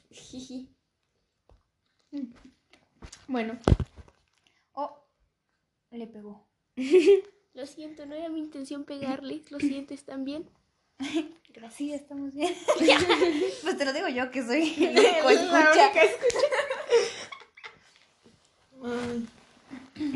Yo siempre- Me gusta el orden de tu cuarto. Muchas gracias. Sí, es muy libre tan- de tu parte. tan- tan ordenado ahorita, pero- ¿No has entrado al mío? No, creo que no. Oh, Dios, nunca entres. es que te lo juro, ¿has visto esos TikToks de te mentí, no? Vamos a ver películas, me vas a ayudar a recoger mi cuarto. Llevo deprimido dos semanas, haz de cuenta yo. Llevo como dos meses en depresión y no puedo, no puedo mover nada de mi cuarto. Sobre todo porque sé dónde está cada cosa. Sí, sé exactamente dónde está cada cosa, pero es un des... O sea, de verdad. Yo lo único que hago es tender mi cama para que se vea bien la cama y todo lo demás puede estar como quieras. O bueno, o sea, si- simplemente si alguien pasa, lo que se ve, el, Está bien. el exterior puede estar bien, pero mis cajones, mi armario, o sea, no es como que una persona llegue y te abra el armario, no manches. No ¿Qué clase de persona- si te arriste o no. ¿Qué, qué persona más loca si hace, es- si hace eso? O sea, yo puedo tener mis cajones completamente desordenados con un montón de cosas, pero mientras el exterior esté bien, el interior Vale, yo, yo con mi persona, mientras yo por fuera me vea bien, por dentro importa un ¿Sabían que el cuarto de una persona refleja mucho de lo que hay en su mente y Pues de lo que está pasando? Dense un día. Un día en el que sepan que no, vayan- no van a hacer nada. Y, recojan su cuarto. y pongan música, no, pero no, no como de obligación, sino simplemente para poner tantito orden en, En tu vida. en tu vida y en tu ser, porque neta, neta te da mucha paz. O sea, yo llevaba posponiendo el, los cajones. Ahorita si, si abres los cajones se ven muy ordenados, pero no estaban así desde hacía mucho tiempo. Y se acabó el año y yo seguía sin hacerlo. Y, y- y me estaba sintiendo... Y luego cuando por fin lo hice, o sea que lo acabo de hacer hace poco, relativamente poco, fue como, neta, uf, respirar, ¿sabes? Respirar, aliviado. Ah, güey. Ujú. Yo también estoy en esa. Yo siempre estoy de que, ay, ya mañana lo recojo. Es, estoy de que la semana que viene y al fin de semana Sí. que viene. O sea, por ejemplo, hoy me levanté y vi mi cuarto y fue de que, ay, tengo que recoger. Pero como tengo cosas que hacer, Ándale. es como, bueno. Y por ejemplo, el fin de semana pasada yo lo iba a recoger. Estaba bien dispuesta a recogerlo. O sea, dije, yo voy a ir. Pero te cambiaron los planes. Me cambiaron los planes. Entonces, a mí me estresa mucho que me cambien los planes, a pesar de que yo soy una persona que constantemente está cambiando planes. Para mí, o sea, si yo me cambio los planes, pues Pero, cómo pues, me no hay- enojo conmigo. Pero es que no hay rollo en que tú te cambies un plan, pero como que no involucra a más personas, sino simplemente a ti. a ti, ajá, que tú O sea, digas, eso es "Ay, como, bueno, X, no pasa nada. ajá", Pero si sea, alguien más se empieza a jugar con tu tiempo, es... Ajá. Por ejemplo, si yo me invitan dos personas a salir, dos grupos de personas, y sé que no voy a cambiar el plan de ninguno de esos dos grupos y no voy, puedo yo decidir a qué grupo voy. Incluso si ya les dije a uno, sí voy ahí, pero digo, no, mejor voy para acá. o no voy simplemente porque me surge otro plan y decido cambiarles como, pues no afecto el- la movilidad de las otras personas con mi, con mi Claro. movilidad. ¿Sabes? Justo hoy estaba empezando a pensar en eso. Este, porque estaba viendo una serie y en la serie el, el- un señor que pues ya, o sea, ahorita está, parecía estar en depresión, ¿no? Ya como que empezó a movilizarse y todo y como que se está sintiendo mejor, pero estaba en depresión y se salió, o sea, agarró el carro Y se fue. y se fue. O sea, Adiós. literalmente era madrugada, agarró las maletas y se fue. Y le estuvieron hablando y hablando y él... de que déjenme O sea, como que contestaba, como que me... Pero incluso durante, durante este proceso de que estaba deprimido y que todo el mundo lo quería ir a buscar, él, él no contestaba. Pero la gente iba y él les decía, "Ay, relájate un toque, todo está bien. Pero, pero como que muy desapegado, ¿no? Y entonces una, una chava que, que está ahí, pues le dice como, oye, llama a este tipo, por favor, porque no puedes estar haciéndole esto, que no sé qué, que no sé cuántos. Y él dice como, sí, sí, yo, yo le hablo, yo le hablo. le marco, espérame. Pero es como, no lo va a hacer, ni se siente en la responsabilidad de hacerlo. y qué padre. Y qué padre, o sea, que, que tiene como ese rollo de X. Es que, ajá, bueno, no sé. Y Hablando es un poco eh, controversial. Sí. Porque es como de, no, qué responsabilidad afectiva, que los vínculos. de la responsabilidad. ¿Hasta qué grado deja de ser responsabilidad? Porque sí existe la responsabilidad afectiva. Yo sinceramente creo, tanto como creo en la monogamia, pero también en la poligamia, como creo, o sea, siento que ser monógamo o polígamo es una decisión que tú tomas en el momento en el que la quieres tomar. Claro. Pero, por ejemplo, yo también creo mucho en la responsabilidad afectiva, pero no en la dependencia emocional, a pesar de que tiendo Eh, a ser es que es- dependiente emocionalmente de la gente. Siento que es un poquito una línea muy delgada. Delgada, ajá. Que a veces no se ve y luego ya no te das cuenta y te estás viendo como gordo en todo. y valió. Hay una, caminas por una cuerda floja, con, la- con la responsabilidad afectiva caminas por una cuerda floja. Y supongo que tiene que haber un límite en el que digas, ok, esto ya no es responsabilidad afectiva, esto ya es dependencia emocional. Tanto la persona contraria está dependiendo de mí. Pero eh, eso, eso, eso se me hace súper feo, porque siento que igual si yo empiezo a depender emocionalmente de alguien, como que eh, lo encuentro mi responsabilidad Ujú. y veo, ok, yo me tengo que dar cuenta de hasta dónde ¿Hasta quiero dónde llegar. Pero imagínate que por, por lo que tú estás dando, por la atención y por lo, por lo bonito y bla, bla, bla, alguien empieza a depender emocionalmente de ti. ¿Cómo cargas con eso? Exacto. Y es que no Y, deberíamos. y es que, exacto, eso. y es que es algo lo- de lo que le estaba pasando a este tipo, que se estaba sintiendo muy presionado por cosas que estaban pasando en su vida.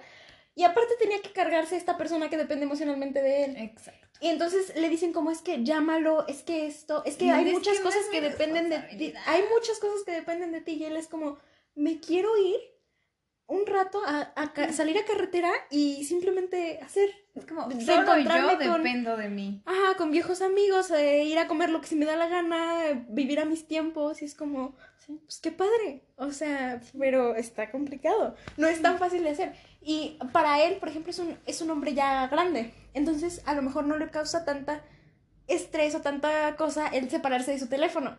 Pero yo me pongo a pensar, qué padre, cómo me gustaría hacer eso, pero yo no me despego de mi teléfono. Exacto, yo tampoco. Entonces, O ¿cómo, sea, cómo le haces? A mí de, de tarea, un profe me dejó regalar el objeto, o sea, un objeto que sea como que el más preciado para mí.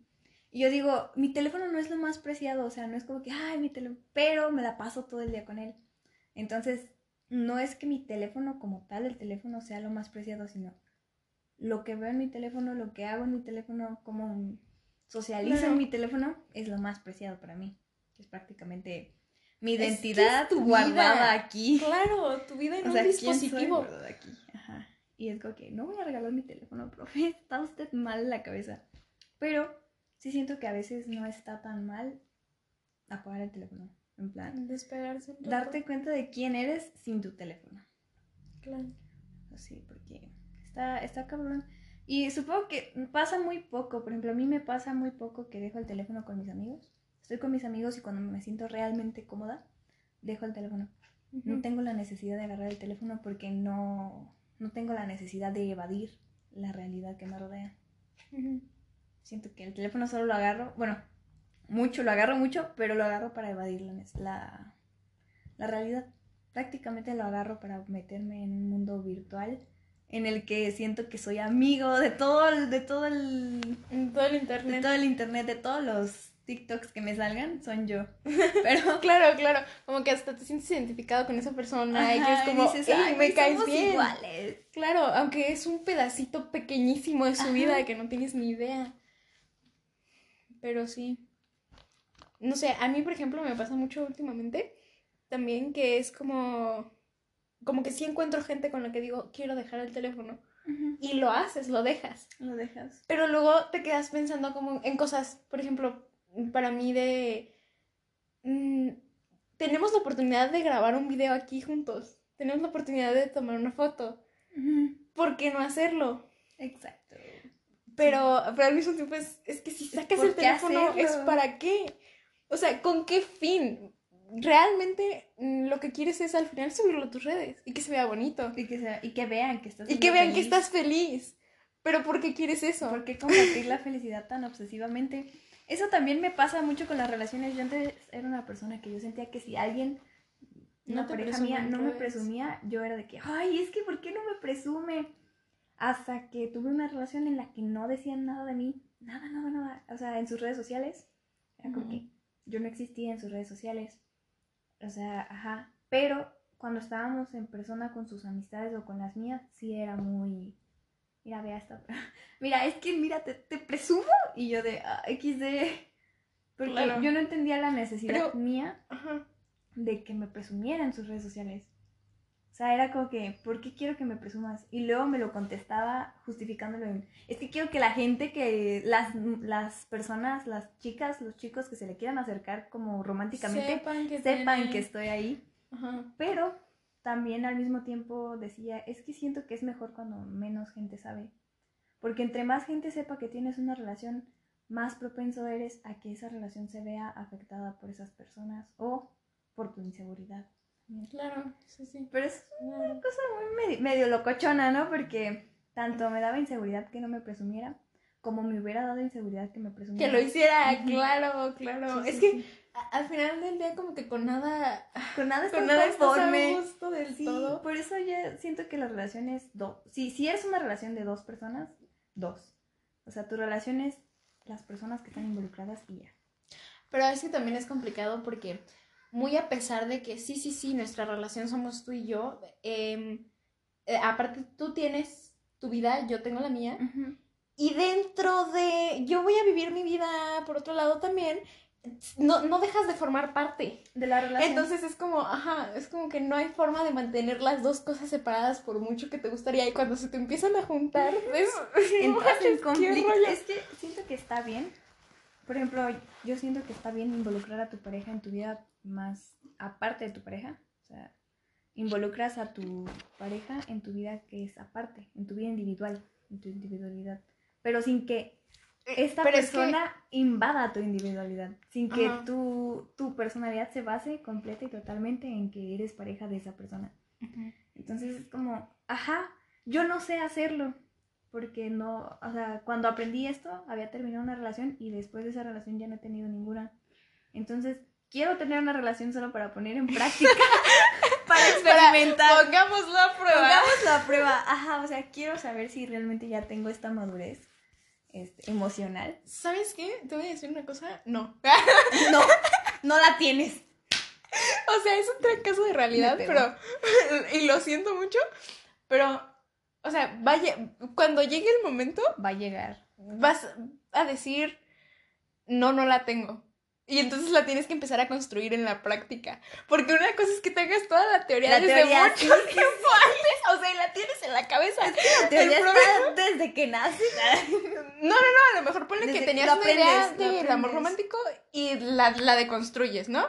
Y ya dices, ok, tengo todas estas teorías de esto es, esto es, esto es. Sí, yo Y tú dices como, claro, voy a tener una relación muy sana, no sé qué, no sé cuántos. Pero en la práctica. es Pero en la práctica comienza a ser di- diferente, sobre todo porque es muy fácil decir, ok, yo pienso, yo quiero, yo esto, yo esto, pero, en Pero el la momento en el que otra estás en una persona- relación es, ya no es un yo, yo, yo, Ahora es, es un un tú y nosotros, yo, y tú y yo. nosotros, exacto, entonces Ajá, está complicado. Pero básicamente, o sea, la, la base de una relación es, son conversaciones incómodas y se sabe. Y sí, O sea, sentarte con tu pareja, porque se supone que ya de por sí hablas de una relación y ya como hay que hay límites prede- pre- predeterminados, pero los predetermina la sociedad y las relaciones que has tenido tú antes.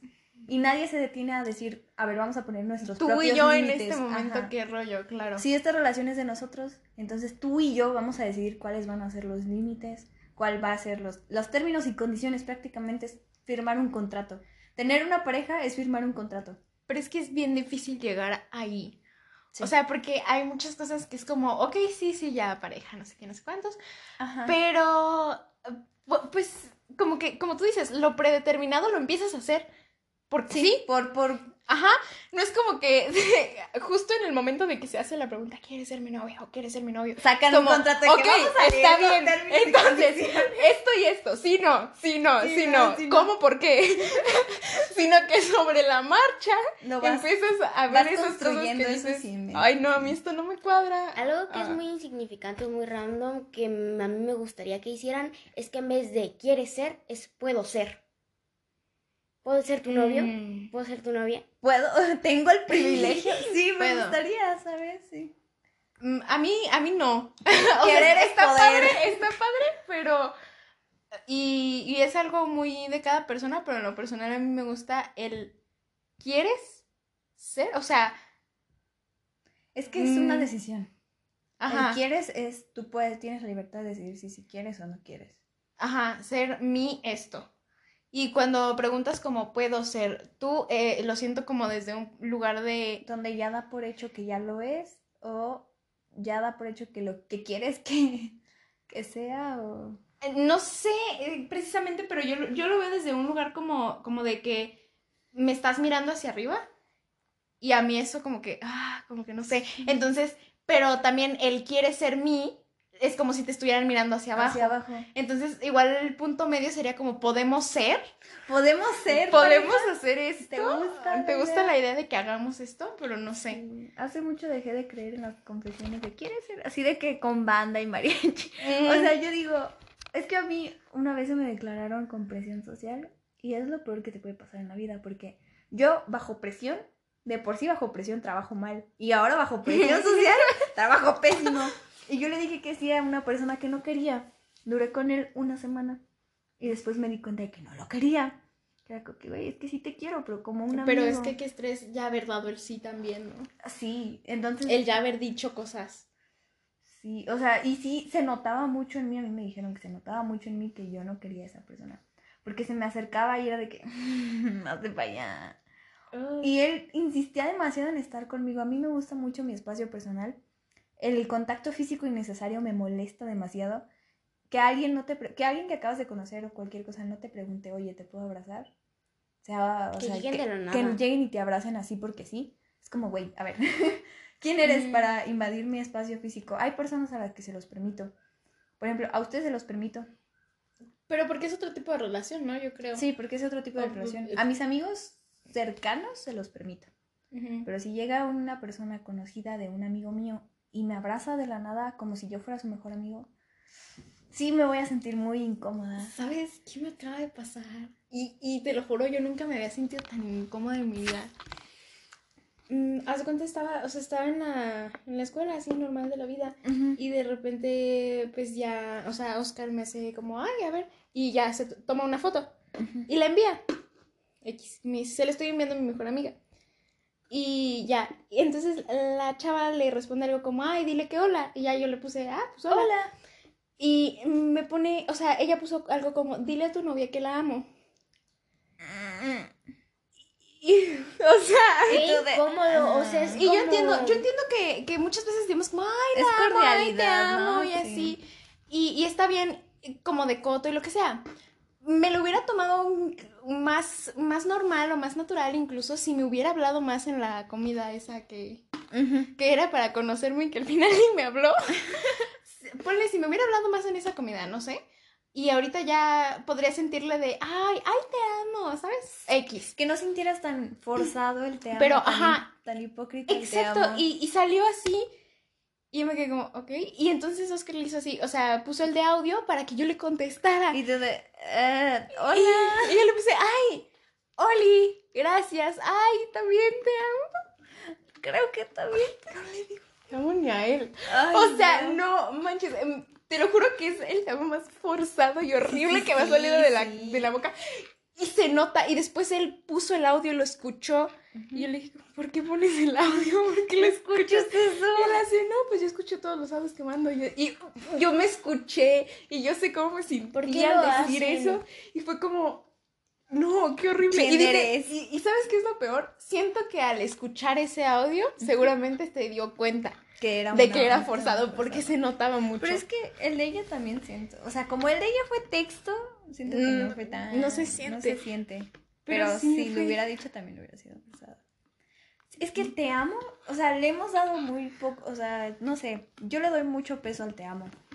Claro. El te amo sí es, es- es te amo, es ya no es estoy enamorado de ti, porque estar enamorado de alguien es sentir los efectos químicos del enamoramiento, ¿no?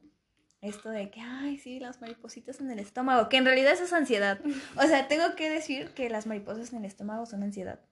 No son, sí. No son ansiedad. amor. No son amor, ansiedad porque ansiedad. estás idealizando a una persona y entonces te sientes nervioso porque Ajá, te te está sientes pasando. nervioso y te da ansiedad. No, pues, o sea, no por el lado de amor, sino, no, ok, O sea, no. puede que Es que muchas cosas te pueden hacer sentir mariposas en el estómago. Sí. Pero en general son nervios. O sea, son Ah, sensación razón. como de preocup- mucha preocupación.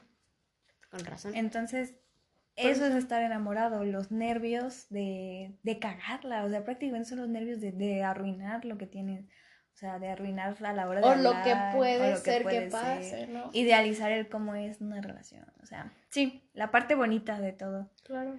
Pero ya hablar de, ah, cuando quieres a alguien, pues también es la parte bonita, digamos, es este, lo estás conociendo, también lo idealizas, ya cuando amas a alguien realmente es, no conoces completamente a esa persona porque uno nunca termina de conocer a nadie, todos estamos en constante cambio, No te conoces ni a ti mismo. no te conoces ni a ti mismo, No. no puedes conocer a alguien más, este, pero cuando amas a alguien, aceptas que esta persona está en constante cambio y que no, que sabe del amor lo mismo que tú sabes.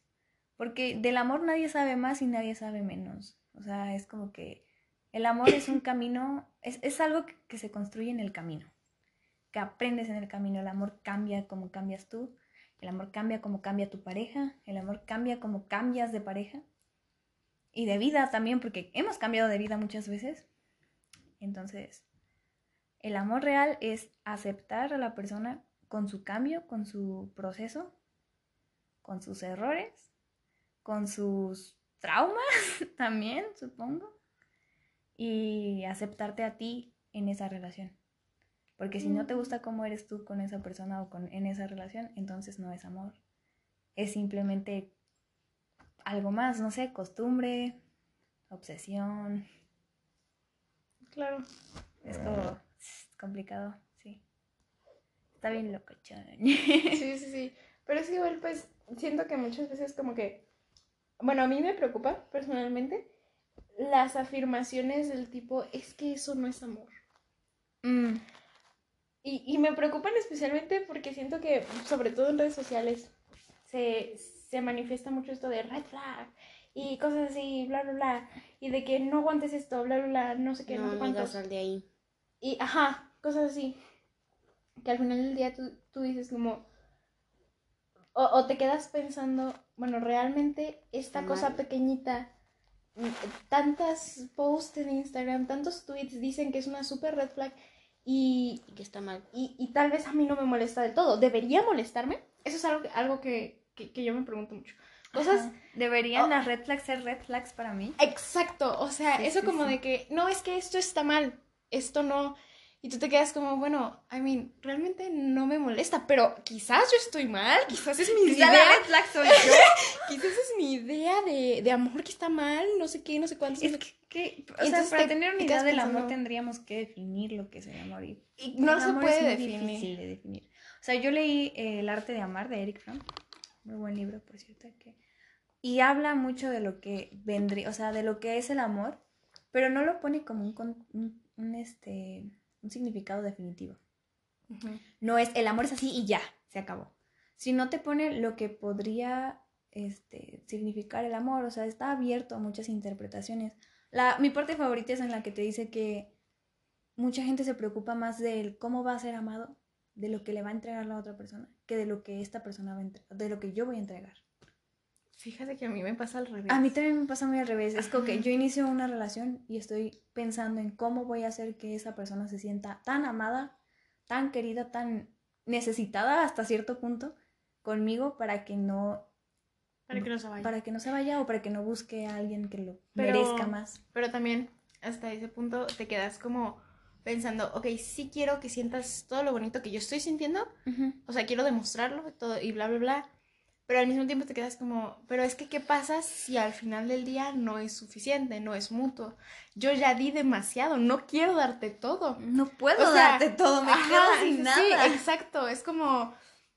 Y justo lo comentaba con alguien hace mucho, que me decía como, no, es que yo neta lo doy todo y lo sigo intentando por esa relación, porque me importa, que no sé qué, que no sé cuántos. Y yo le dije a esa persona, es que no puedes darlo todo, tienes que ponerte un límite. Sí. Tienes que ponerte un límite. Si yo tengo ocho oportunidades para, para pedirte algo, no sé, si ocho es mi límite, si con ocho me derrumbo, entonces yo solo te puedo dar seis. Ajá, o cuatro. Porque, o cuatro. Porque no, porque no me puedo quedar sin nada y derrumbarme, me explico, no puedo permitir que llegue a ese límite. Sí, No Pero puedo entonces- permitir que me destruyas así. Claro, claro, pero entonces ¿cómo llegas? ¿Cómo tienes que conocerte lo suficiente a ti mismo como para decir, ok, estas Ese son mis límite. oportunidades, estos son mis límites? Y obviamente, Entonces, ¿cómo lo sabes?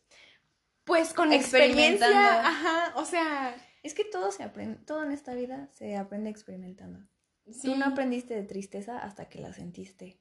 Entonces, cuando sientes lo mismo que sentiste ese día, dices, ok, estoy triste. Tú no aprendes de enojo hasta que alguien te hace enojar. Entonces, ajá, o sea, te lo enseñan mucho en la escuela, en plan, ay, vamos a identificar emociones. Pero ¿cómo podrías tú identificar una emoción que nunca has sentido? Y por eso te preguntan, ¿cuándo, qué te hace sentir enojado? Esas preguntas me estresan. Sí,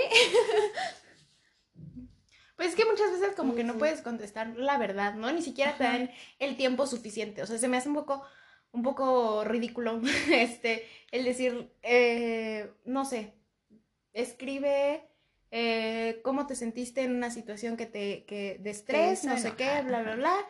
Este, y entrégalo al final de la clase. Y tú Tienes "Oh", 40 minutos. y tú de, necesito te quedas toda como- una vida para describirte cómo me, está- estoy. me estás diciendo, neta, a ver, cuando lo sentí, lo pensé y lo repensé. Cuando no tengo nada más que hacer y estoy deseosa, lo pienso y lo repienso. Y, y la cosa es, nunca llegó a una conclusión y tú me estás pidiendo una conclusión. Eso no va a pasar. En una hora, en menos no, de una hora. eso no va a pasar. Entonces terminas mintiendo. Y esos trabajos de introspección se quedan en eso, en una mentira rápida para cumplir. Exacto. Algo que sí se me quedó muy marcado que dijo mi profesor es que tú no aprendiste a escribir para hacer la tarea. Y siento que es algo que nos han enseñado, en plan, aprendes a escribir. Yo solo escribía antes cuando hacía la tarea. En plan, agarras y escribes tu tarea y ya. Y por ejemplo, nos deja este trabajo que es como analízate a ti mismo, haz una historia, bla, bla, bla. Y alguien pregunta, ¿pero para cuándo es esta tarea?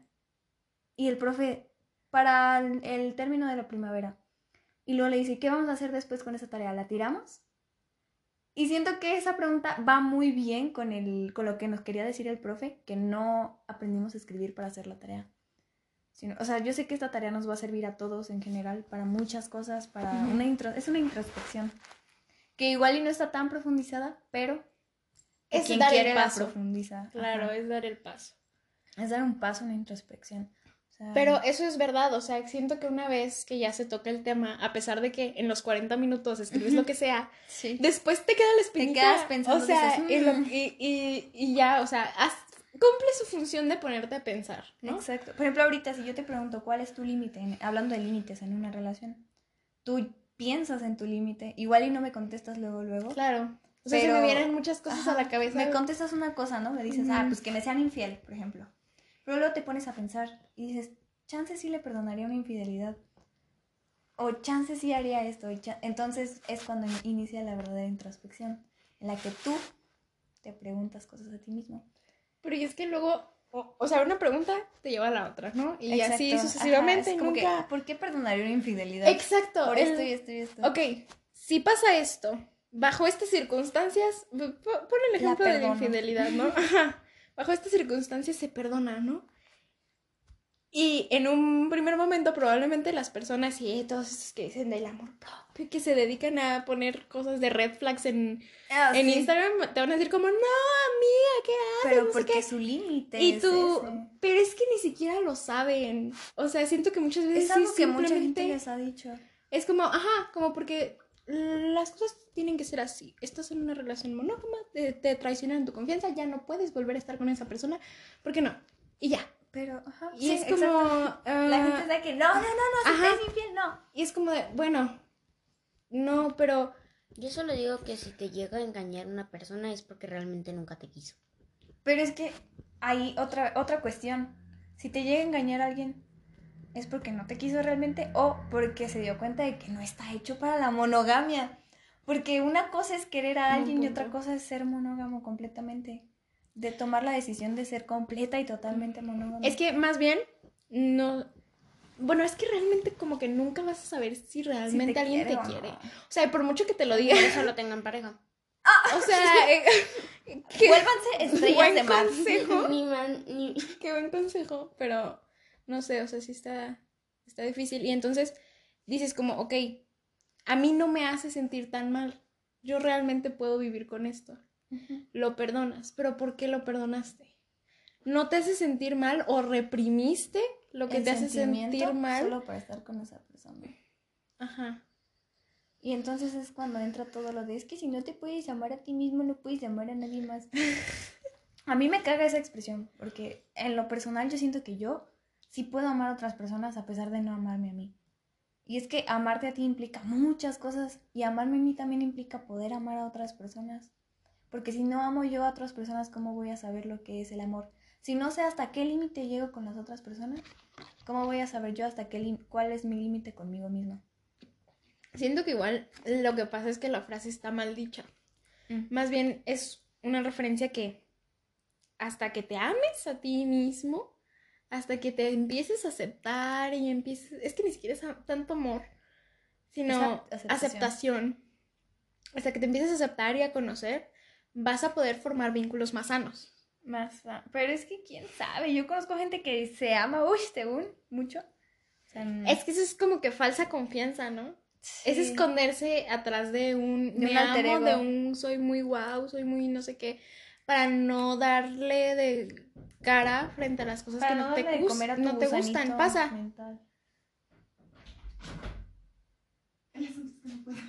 Ay. Gracias. Gracias. Mi amor, ¿le vas a dar a tu papá para que me por ti o te lleva? Ah, no sé. Tú dime a la hora que quieras, ¿ok? Se queda hasta mañana. a ver, lloren. Mañana que ¿Para hora sales de clase. No. Celulares. No sé. No, ¿No quieres que lloremos? ¿Quieres que lloremos? Ah, está, está, está interesante la plática de Sí, gracias, mami. sentimientos. Sí. No sé qué tan, qué tan, o sea, yo no sé, no conozco lo que es el amor propio en todas, en toda la extensión de la, de la expresión. Porque, o sea, el amor propio es muchas cosas. El amor propio es levantarme a desayunar, ¿no? Porque digo, ah, tengo que comer. Quiero y como. El amor propio también es, no sé, este... Querer amar a alguien más. Siento que para mí también es amor propio querer amar a alguien más. Por... Dejar que te amen. Y también. dejar que te amen, ajá. Mucha, es, es- mucha gente, el egocentrismo no es amor propio, es am, una máscara para esconder tus inseguridades. Cuando lo que hay que hacer, según mi percepción del amor propio, es resaltar esas. No resaltarlas, pero no esconderlas, porque no tienes nada que esconder. O sea, la inseguridad que tengo yo, no sé si también la tiene Anika o la tienes tú. Entonces, como que, ¿por qué esconderías algo que todo el mundo tiene? Es como esconder tus lunares. Todo el mundo tiene lunares, a menos que seas albino. Pero igual, pues, es. ¿Qué te va? Para la ansiedad. Pero igual es como que una cuestión mucho de decir. Este. ¿Cómo, cómo te amas a ti mismo si no sabes en general lo que es el amor? Como, como tú decías. Entonces, a ver, si vamos a poner que amarse a uno mismo es, es tratarte como tratarías a una persona que amas, primero tienes que pensar, ¿a quién realmente amo? Ajá. ¿Y a quién trato como me gustaría ser tratado? Ajá. ¿Y cómo trato a esa persona que amo? Y entonces ahora sí, ¿realmente puedo aplicar esto en mí? ¿Realmente es factible? Es que a ti no te puedes perdonar una infidelidad. O sea, yo. ¿Sabes? Yo sé que mi límite va más allá de, de perdonar una infidelidad porque ya he perdonado muchas infidelidades por amor, entre comillas, grandes comillas. Entonces, si yo dijera, por ejemplo, tengo una pareja que no tengo, pero imagínate que tengo una pareja y que yo diga, "Ay, amo mucho a esa persona, amo cómo habla de lo que le emociona, amo cómo me habla de sí mismo, hablo cómo habla de mí, amo, amo todo lo que involucra a esa persona, amo hasta cuando me contó que un día un manatí le pegó, o sea, cualquier tontería. ¿Sabes? Amo hasta sus faltas de ortografía, una cosa así que ya está cabrona, me la mente Claro. pero me ha pasado, fíjate, me ha pasado. Pero la cosa es que yo sé que no puedo aplicar lo mismo que aplico con otra persona conmigo. Porque a mí no me puedo perdonar una infidelidad. Ajá, porque no puedo. Pero sí me puedo perdonar, por ejemplo, haber perdonado una infidelidad. Eso sí me lo puedo perdonar. Pero entonces ahí entra el hecho de que no perdonaste una infidelidad por amor, Sino por mí. por, por miedo, tal vez, de no acabar una relación. Porque, o sea, por ejemplo, siento yo. Aquí ya nos pusimos. ¿eh? ya, ya me voy a poner Ustedes muy no seria. vieron, pero se levantó. de que ya, modo discurso. Siento yo que las cosas que yo personalmente me doy permiso o, o- o me pienso y lo repienso y me digo a mí misma como, ok, yo sí perdonaría esto, yo sí puedo soportar esto, no sé qué. La única razón por la que podría es porque sé que lo haría, que yo, que de mí puede salir. O sea, que, que yo soy tan capaz como otra persona de cometer ese error. Y entonces digo, a mí me gustaría que me Que perdonaran. me perdonaran. Sí. Por ende, yo puedo. perdonar puedo eso. perdonar. Pero jamás, o sea, siento yo que es parte de, de- de lo que es mi, mi proceso de amor propio. Jamás te voy a perdonar algo que yo no te haría. Exacto. O sea, Sí. por ejemplo, jamás vas a perdonar. Tú, como persona, imagínate, estás. Ahorita estás en una relación. Tú no entrarías a una relación. No engañarías a tu pareja con el, su mejor amigo, por ejemplo. Entonces, si él hace eso contigo, tú no lo perdonas. ¿Por qué? Porque tú no le harías eso. Pero si fuera una, infidel- una infidelidad cualquiera, en plan con cualquier persona, de una sola noche, cosas así, Claro, claro. lo perdonas. Porque es algo Porque que es algo que, tú harías. te reconoces capaz Sí, de yo, hacerlo. yo, sinceramente sí he sido infiel. O sea, en, he ido a fiestas en las que me he agarrado a quien, a quien se me ha antojado agarrarme, estando en una relación. Y yo siento que, o sea, no siempre es necesario que esa persona se entere, pero sí, es, sí he sido muy sincera con mis parejas. Mira, ¿sabes qué? Pasó esto. Pero es que, bueno, ahí también está la cosa. De, ok, yo me creo capaz de hacerlo, entonces lo perdono, ¿no? O sea, por, por, por, esta cosa de que, Yo sería capaz. de que yo sería capaz. Yo entiendo entonces. Pero Esa persona. al final del día, quien falló fuiste tú, no yo. No, yo. Entonces, estoy consciente de eso y soy capaz de seguir confiando en ti. Porque entonces eso es perdonar, Sí. ¿no? O sea, Confiar. ahí es, dime. No tiene nada que ver con el tema, pero ¿alguna de las dos se le antojan palomitas? Es que quiero Ay, sí quiero. Pero es que no sé si me las voy a acabar yo sola. Yo quiero palomitas. Deberíamos empezar otro otro podcast hablando ahora solamente del, de lo que es el amor. Eh, sí, Un poquito y de- lo podemos empezar ahora mismo porque este ya se nos va a acabar. Adiós. Ni modillo. Y el amor. Arriba los correos tumbados y el Y amor. el amor. Así se llama Este, este episodio. que pues en general no vamos a hablar de corridos tumbados. o sea, spoiler. Spoiler. O sea, yo puede que les hable un poquito de corridos tumbados, en plan, poquito, porque no sabemos, no sabemos nada fuera de lo parcial. Pero sí. Pero vamos a hablar del amor y de la amistad. Sí. Nice. Aquí está Kiana, Oris. yo soy Payu. Y falta Anika, pero ahorita viene. ahorita regresa, espérenla tantito. ¿Qué es el amor?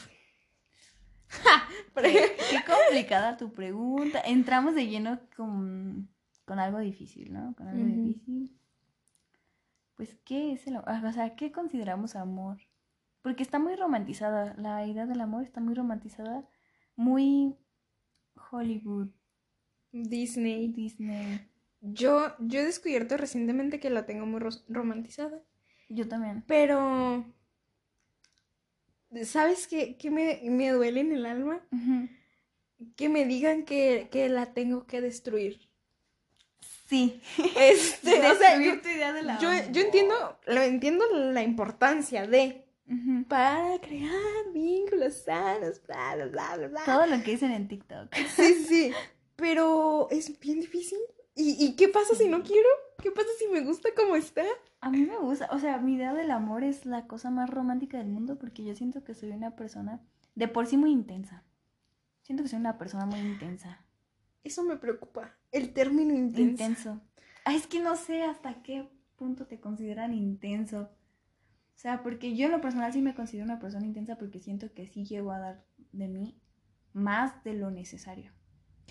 Pero, ¿no te has preguntado que tal ¿Qué es lo vez... Bueno.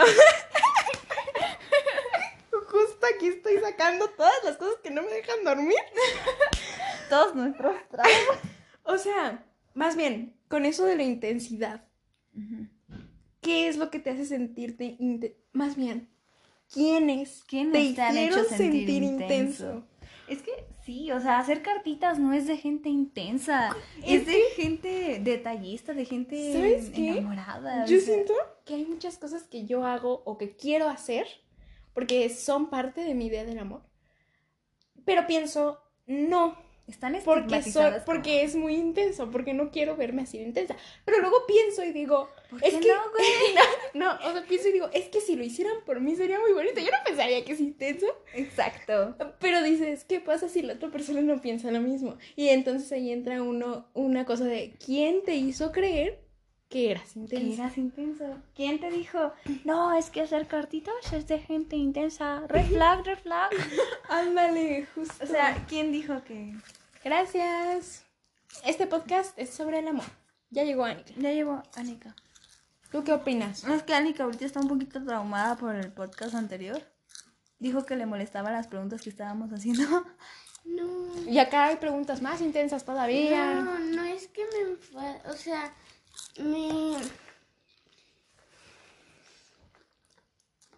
Me refiero a la escuela. En plan, que los libros te hagan esa pregunta. Es como.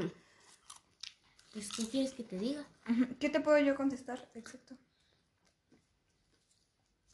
Qué intenso que te hagan de- También el. Me siento personalmente atacada. También el de. ¿Cómo te ves en 10 años? Es como, bro, ni siquiera sé qué voy a comer mañana. Bro, me veo muerta.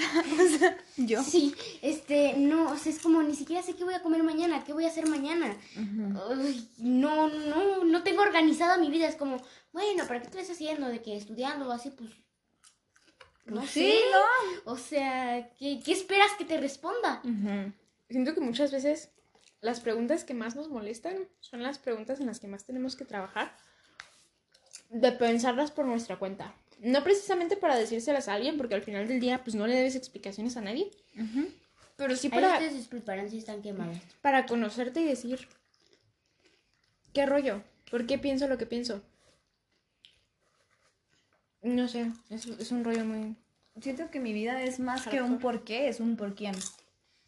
Porque Ok. yo, es- yo sí siento muy personalmente que hay muchas personas que han influido bastante en las ideas que yo tengo. Por ejemplo, la idea del amor, la idea del amor que yo tengo, la, la trabajé mucho a partir de Disney, obviamente, a partir de todas las películas románticas que vi, de todas las canciones que escucho y del libro de eh, El arte de amar de Eric Fromm.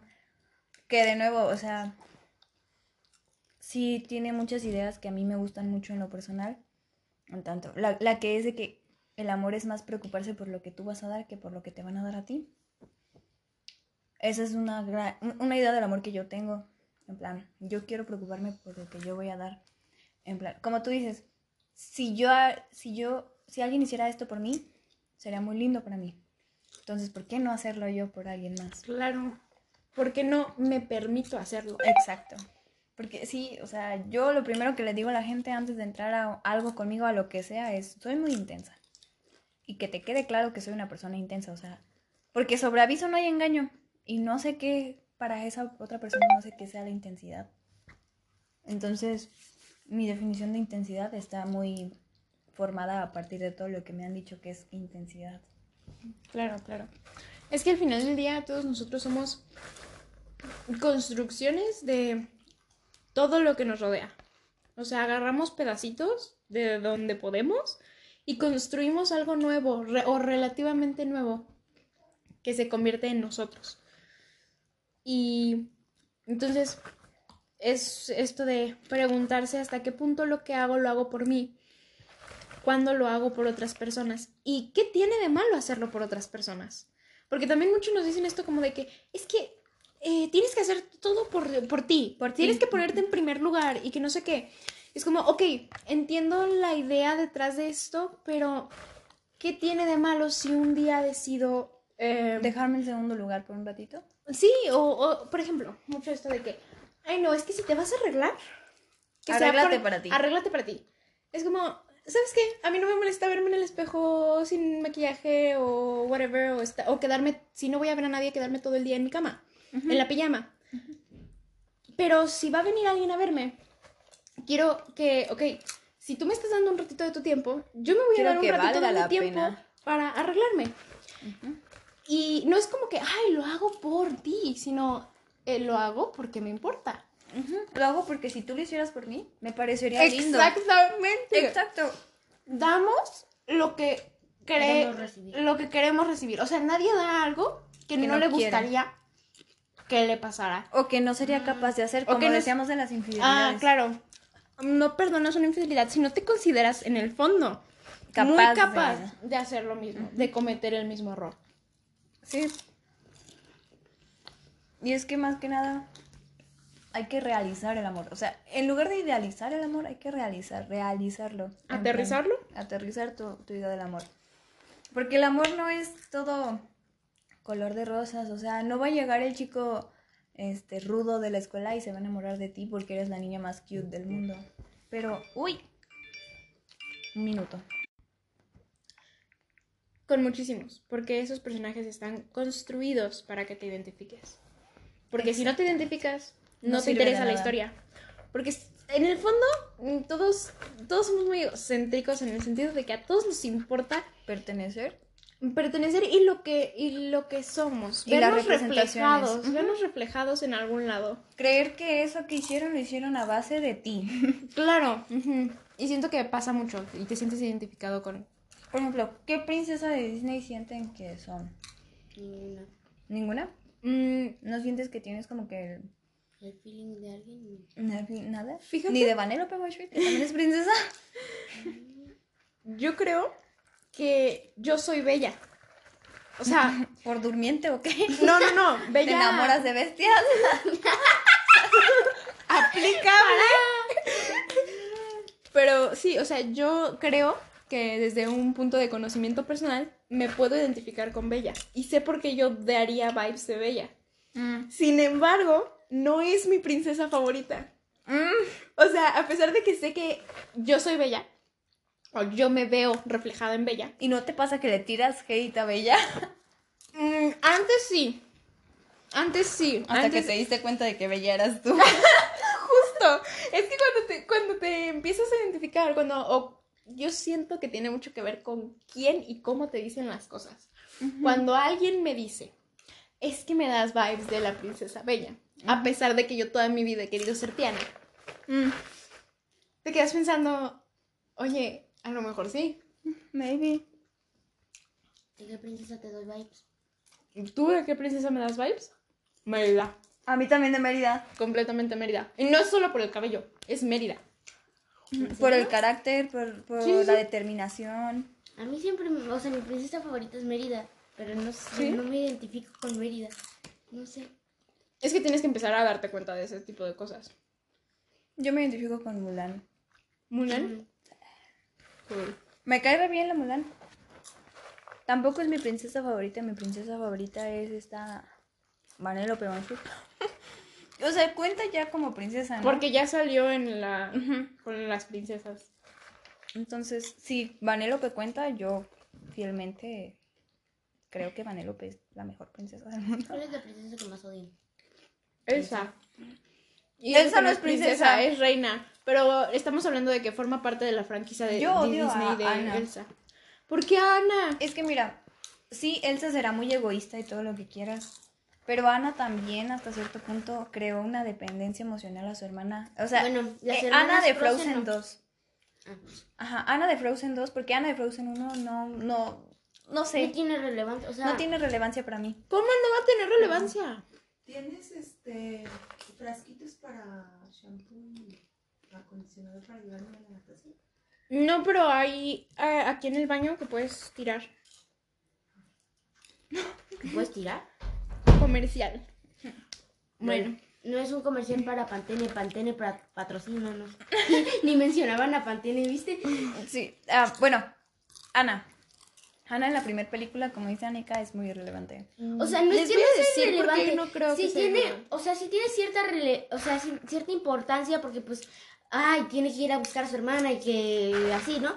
Pero siento que ahí para la primera película, o sea, la primera película es se enfoca eh, en Elsa y en la segunda es como muy de hermandad, ¿sabes? Como muy de las dos. Fíjate que yo también siento que soy Ana. O sea, siento que la odio porque sé que ¿Por soy yo. qué eres? Ujú. Ok. O sea, porque a mí me... mm, yo la odio personalmente porque siento que no deja que Elsa viva su vida por la dependencia emocional que Ana le tiene a Elsa después de que salen del, del encierro. Yo siento que Ana no tiene tanta relevancia en la primera película, pero como digo, o sea, la- en la segunda película es de hermandad y en la primera yo siento que es muy para Elsa. Mm, sí. Porque O Elsa sea, es la protagonista. Sí, sí, es la protagonista y además, o sea, siento que es su película, ¿sabes? Es como... Es su Se película. trata, se trata de ella, la- o sea, tienen que ir a buscar a Elsa, Elsa está viviendo su vida y se está Elsa era muy descubriendo como... feliz siendo la Sí, es como que- descubriendo quién soy, descubriendo qué, qué ¿Sabe quiero. Y sí, sí es muy egoísta de su parte, pero... Pero es que todo Sí. el mundo tiene que ser egoísta. Siento que yo por eso odio tanto, tanto a Elsa. Como por la envidia que me da. Que ella sí pudo ser egoísta. Ajá. O sea, Me la envidia que me da el hecho de. De. Me encantaría poder tener las agallas de un día dejar de irme, todo. ajá, de irme y, ok, este, no me, o sea, sí me importas, pero quiero vivir mi vida feliz y ¿sabes qué? Me largo de aquí. Me De que, aquí. ¿sabes que Ella ha estado bajo muchísima presión y, y ya, no quiero seguir de dependiendo de, practicar ti. el desapego. Pero- como... Ajá, claro, claro. Pero es porque me pongo siempre en el lugar de Ana y pienso, qué horrible que te dejen así. Por Claro, pero también te tienes que poner con- en, en los zapatos de Elsa. Es que no tengo que porque no me identifico. Bueno, no, no tienes que, pero tienes que, O sea, O sea, claro. tienes que Verlo también desde la verlo otra desde el, pun- perspectiva. de- desde el punto de vista de Elsa, ¿sabes? ¿Quién es esta persona y por qué me manda mensaje? Voy a filtrar su número de que, oye, si tú eres el chico o chica con el número 44, Háblenle, no tiene amigos, por eso busca a Paola. Mm. Bueno, pero aquí tocamos un tema importante con Elsa y Ana. Pero Amor de hermanas. Ah, bueno, sí. ¿Qué ibas a decir? Nada, es que iba a decir, pero ya no estamos diciendo nada. Ah, justo, lo voy a, lo voy a relacionar. Porque Uh, esto no se trata solo de amor. antes, antes, antes, bueno, no. Es que no sé, siento que nos desviaríamos del tema también otra vez. O sea, hablando de Ana, el amor, o sea, cómo se enamora tan rápido. Ajá. Yo eso, soy Ana eso. en ese aspecto. No. Por eso me choca. Me refiero a que, ¿qué opinas de esa relación del príncipe y Ana? Yo sí creo mucho que te puedes enamorar como un enamoramiento de alguien rápido, porque a mí me ha pasado. Yo me enamoro de las personas con que me den dos segundos de su atención. Pero... también- Ana, Ana estaba muy necesitada de atención. Sí. Sí. Entonces. No, no tuvo contacto humano prácticamente toda su vida, dejó, o sea, dejó de tener contacto físico. Lo conoció lo que era el afecto familiar, el contacto físico, la convivencia con su hermana. algo después muy sano y de arrebataron. repente, ¡pum! Ah, cortan de, uh, de todo porque... en seco. Y cuando lo vuelve a tener, se aferra a eso. Por supuesto. Sí. Yo siento que en realidad la cosa aquí es, número uno, Hans sabía lo que estaba haciendo, era un es un manipulador emocional. Sí. Número dos, A Hans también lo manipularon emocionalmente. ¿en qué sentido? Mm, yo recuerdo muy, muy vagamente una escena de Frozen 1 en la que el señor Chaparrito con el que se le levantaba el- el- la peluquita le dice Mm. a Hans como que, que piense bien las cosas, que él puede ser el, el jefe de todo lo que Sí, sí, sea. sí, lo estaba presionando. Entonces Hans, siento que Hans no era malo al principio, no, no tenía la idea de ser malo hasta que alguien le metió la idea. También creo que tenía la presión de sus hermanos. Y él eligió ser malo, entonces, ajá, Hans no era malo hasta que alguien lo presionó para que lo fuera. Pues así somos todos, ¿no? Pero- no eres el malo hasta que alguien nos cuenta la historia. Pero siento que en ese sentido eh, Hans es manipulador emocional porque incluso si hubiera sido cierto todo lo que le dijo a Ana al principio, si realmente lo hubiera sentido, po- pongamos el precepto de que sí, en el segundo en el que alguien le dijo, güey, tú tienes el poder. Él dijo, de opinión es verdad, Sí, no manches, tengo el poder. Entonces, a partir de aquí empiezo un rollo de manipulación, empiezo un rollo de eh, Por el ajá, poder. apoderarme, ajá, Por, por el único... de mantener el estatus y el poder que me estás dando. Ajá, por, el, por el simple hecho de que pues va a tener el poder. Un ejemplo, pues, muy básico de una masculinidad tóxica, ¿no? De control. Pero entonces, ¿realmente qué tan, qué tan malo o qué tan, qué tanto podríamos juzgar a Ana por esta relación? Si, si pensamos en el, en el hecho de lo que tú dices, de que De que conoció el Mm. contacto humano y se lo arrebataron. y se lo arrebataron y luego quedó sola, literalmente Destruida, o sea, sola. Sola. Sola porque sus papás mueren. Spoiler. Ni modo, salió en... 2013 en o 11, algo 2013. así. Si no te las viste, no es mi problema. Hace mucho tiempo que salió. Ya hace mucho. Yo siento que no nos damos cuenta de... Yo siento que salió como en 2019. Yo, yo siento que la vi ayer. O sea, siento que no nos damos cuenta del tiempo que pasa hasta que te pones a hablar con alguien de las películas que veían cuando... O sea, no sé si te acuerdas que veíamos mucho esta película de Descendientes. ¿Hace cuántos años salió? ¿Cinco? Siete. ¿Siete? No manches. La primer 2015. película. ¿Te acuerdas de Teen Beach Movie? Ajá. ¿Hace cuántos años? ¿Diez? No. manches. O sea, no sé hace cuántos años haya salido Teen Beach Movie. Es una muy buena película en cuanto. No, obviamente no es una carta de amor al cine, pero es una película entretenida. No es de las Algún día hay que hablar de, de eso del arte y lo subjetivo que es y cómo le, le damos un peso bien, Bien bien, raro rudo. y ajá. O sea, porque decimos arte y tenemos que pensar en, por ejemplo, no sé, en Picasso, La en, Mona en Lisa. Beethoven, en, ajá, en, no sé, en escritores como Homero. O sea, pero ¿qué es en realidad el arte? El, el arte es muchas cosas. O sea, también, el arte también es amor. El amor es arte. Justo. Sin amor no habría arte. Sin amor a ti mismo, al- a lo que vives, a lo que sueñas, a tus sentidos, a lo que haces, no hay arte. Porque ¿qué es el arte si no le metes amor? Es solo... ¿Qué es exactamente? En qué ese es? sentido, bueno, es que la definición de arte se supone que es una forma creativa de expresar sentimientos y emociones. Eso es así. En, Pero en Wikipedia, en el diccionario, así te lo vas a encontrar. Cuando- Siento que... Cuando mencionaron a la Mona Lisa, este, se me vino el coso del efecto Mandela. Hay que hablar del efecto Mandela algún día. Ok. Es un tema que... Un tema. Entonces, Porque, este, o sea, ¿ustedes cómo recuerdan a la Mona Lisa? pues con un fondo verde, una Mm. mujer que no tiene una expresión de- definida, no se sabe si está sonriendo o está triste. En realidad la Mona Lisa tiene una leve sonrisa, no está seria. ¿Eh? Mira. Déjame la buscar en internet. La Mona Lisa. Pero el punto es que ¿quién decidió que la Mona Lisa iba a ser la gran obra de arte que es hoy día? Si realmente es solo una mujer pintada, cualquiera podría ser una mujer Pero pintada. me imagino que quien la hizo la ama. O sea, amas tu arte porque amas lo que expresas de ti. Si yo hiciera arte, que no sé si hago arte o no cuando escribo, es, es que también es muy difícil ver si es arte o no. Pero para mí, para mí es arte, ¿no? Si yo hago arte, y no importa si estoy expresando enojo, tristeza, rabia, cólera, pero yo amo lo el que estoy estarlo escribiendo. Y amo, o sea, yo muy personalmente amo el dolor. A mí me gusta mucho el dolor emocional porque lo siento. Y me mama sentir cosas, o sea, cualquier cosa que yo sienta, por eso me encanta tanto la idea del amor.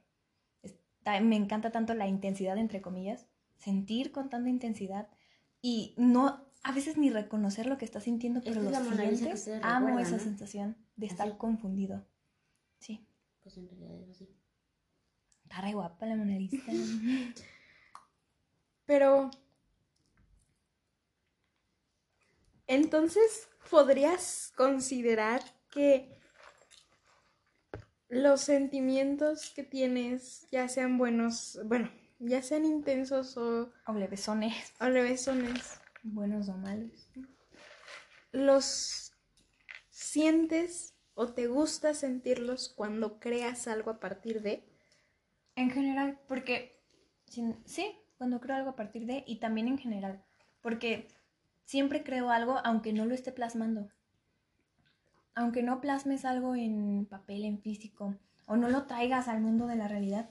En el mundo ideal, en el de tu cabeza, estás creando algo. Yo constantemente estoy creando poemas a base de amores perdidos, o a base de personas que me han lastimado demasiado, a base del dolor que yo siento que me ha provocado lo que ciertas personas hicieron. No estoy diciendo que esas personas me provocaron el dolor, porque el dolor me lo provoco yo. Pero estoy diciendo que esas personas hicieron algo que, que a mí me llevó a provocar dolor. Porque, o sea, bien puedo decir, ah, me vale. Bien puedes decirlo.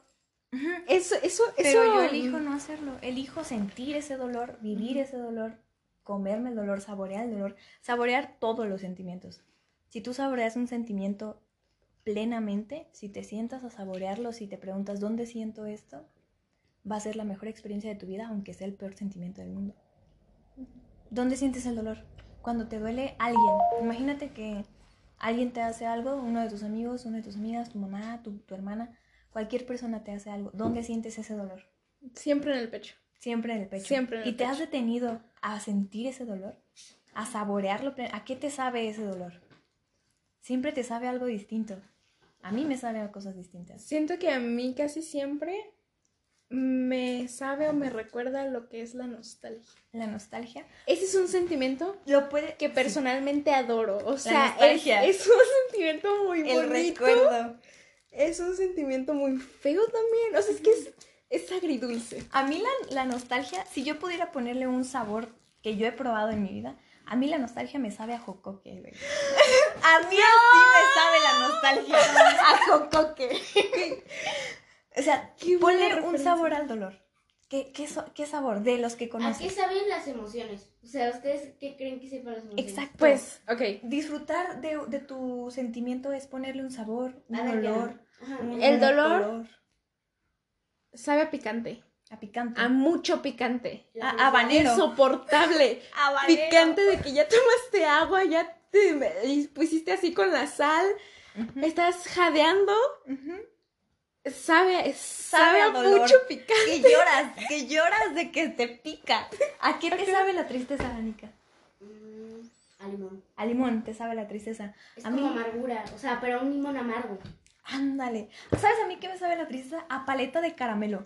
De las que venden, de las que venden, de esas de corazón que me ofreció Anika. ¿Que dijiste que no te gustaba?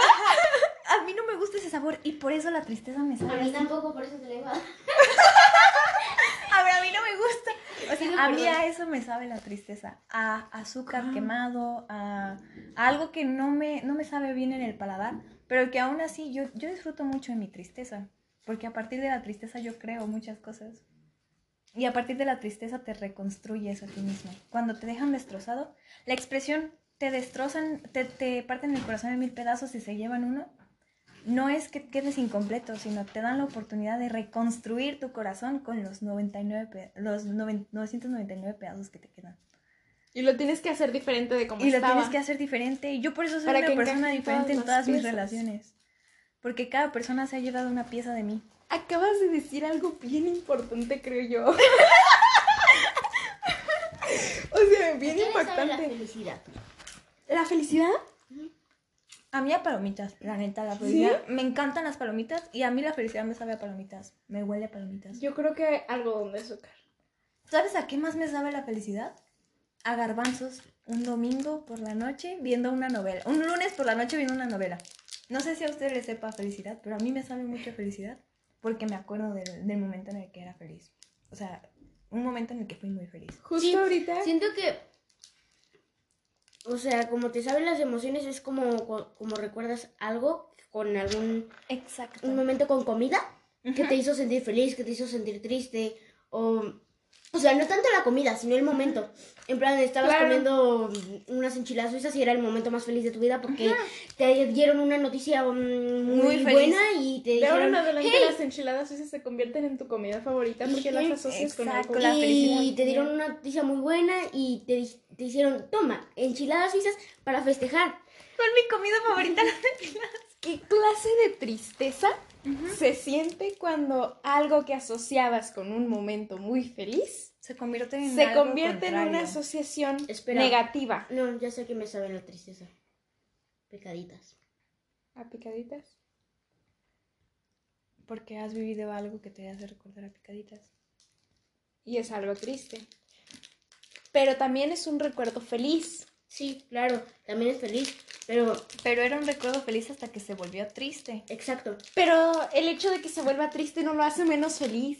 Porque igual fuiste feliz. Fuiste feliz. Al comerla. O sea, el momento fue un momento feliz. El recuerdo es un El recuerdo momento triste. Exacto. Y por eso la nostalgia es agridulce. Por eso la nostalgia me... A mí la nostalgia me sabe a jocoque, pero no porque me sepa agridulce, sino porque cada que yo pruebo el jocoque, me acuerdo de muchas cosas.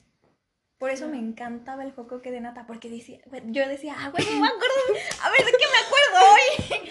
Pero un día, yo sé que un día el sabor de la nostalgia va a cambiar, el color de la nostalgia va a cambiar, el dolor que siento en alguna de parte de, mi cuerpo, todo va a cambiar, porque estamos en constante cambio.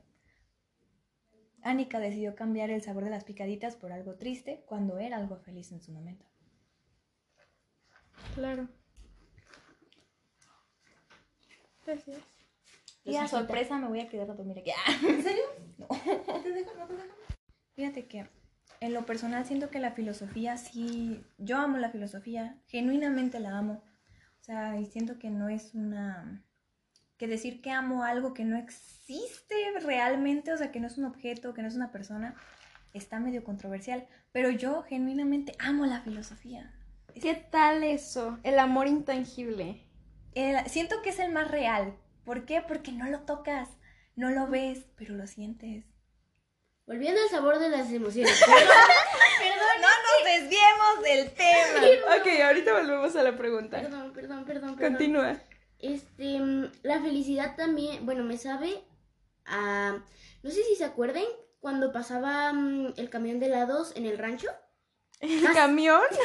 ¿Querrás decir la bicicleta? Esa cosa, o no me. Ah, sí, Y a paleta. yo siempre agarraba una de uva. Entonces, ¿Te Era- acuerdas? ajá. Y es como, hmm, la felicidad me sabe a paleta de uva. Claro. Pero es que entonces tomando en cuenta eso, la- las emociones pueden saber a A muchas, cosas, cosas. sí. Si nos basamos en momentos felices, con algo relacionado con la comida, Las la comida te puedes, las emociones te pueden saber a muchas cosas. ¿A qué les.? A, a mí, en lo personal, siento que. o Como les decía, sentir. Solo dedíquense a sentir. Yo lo aprendí hace muy poquito, eh, a la mitad de una meditación. Me gusta meditar. No lo hago muy seguido porque se trata de disciplina. Y Claro. yo disciplina es lo que menos tengo en la vida. Pero Uy. sentir. Yo detesto meditar para shiftear, entonces no puedo shiftear. Y es como. y también me da mucha flojera leer el guion. Es que la Es idea como, de que ah. meditar es simplemente quedarte callado y, y no pensar en nada y poner tu mente en blanco, siento que es una idea medio errónea. Siento, para mí medita- meditar es darte cuenta de cómo te sientes, preguntarte cosas. no Es divagar ti, con propósito. Ajá, divagar con propósito. Bueno, dicen que meditar no tiene un propósito y yo sí realmente siento que meditar no tiene un propósito fijo. Tú le das el propósito que tú quieras.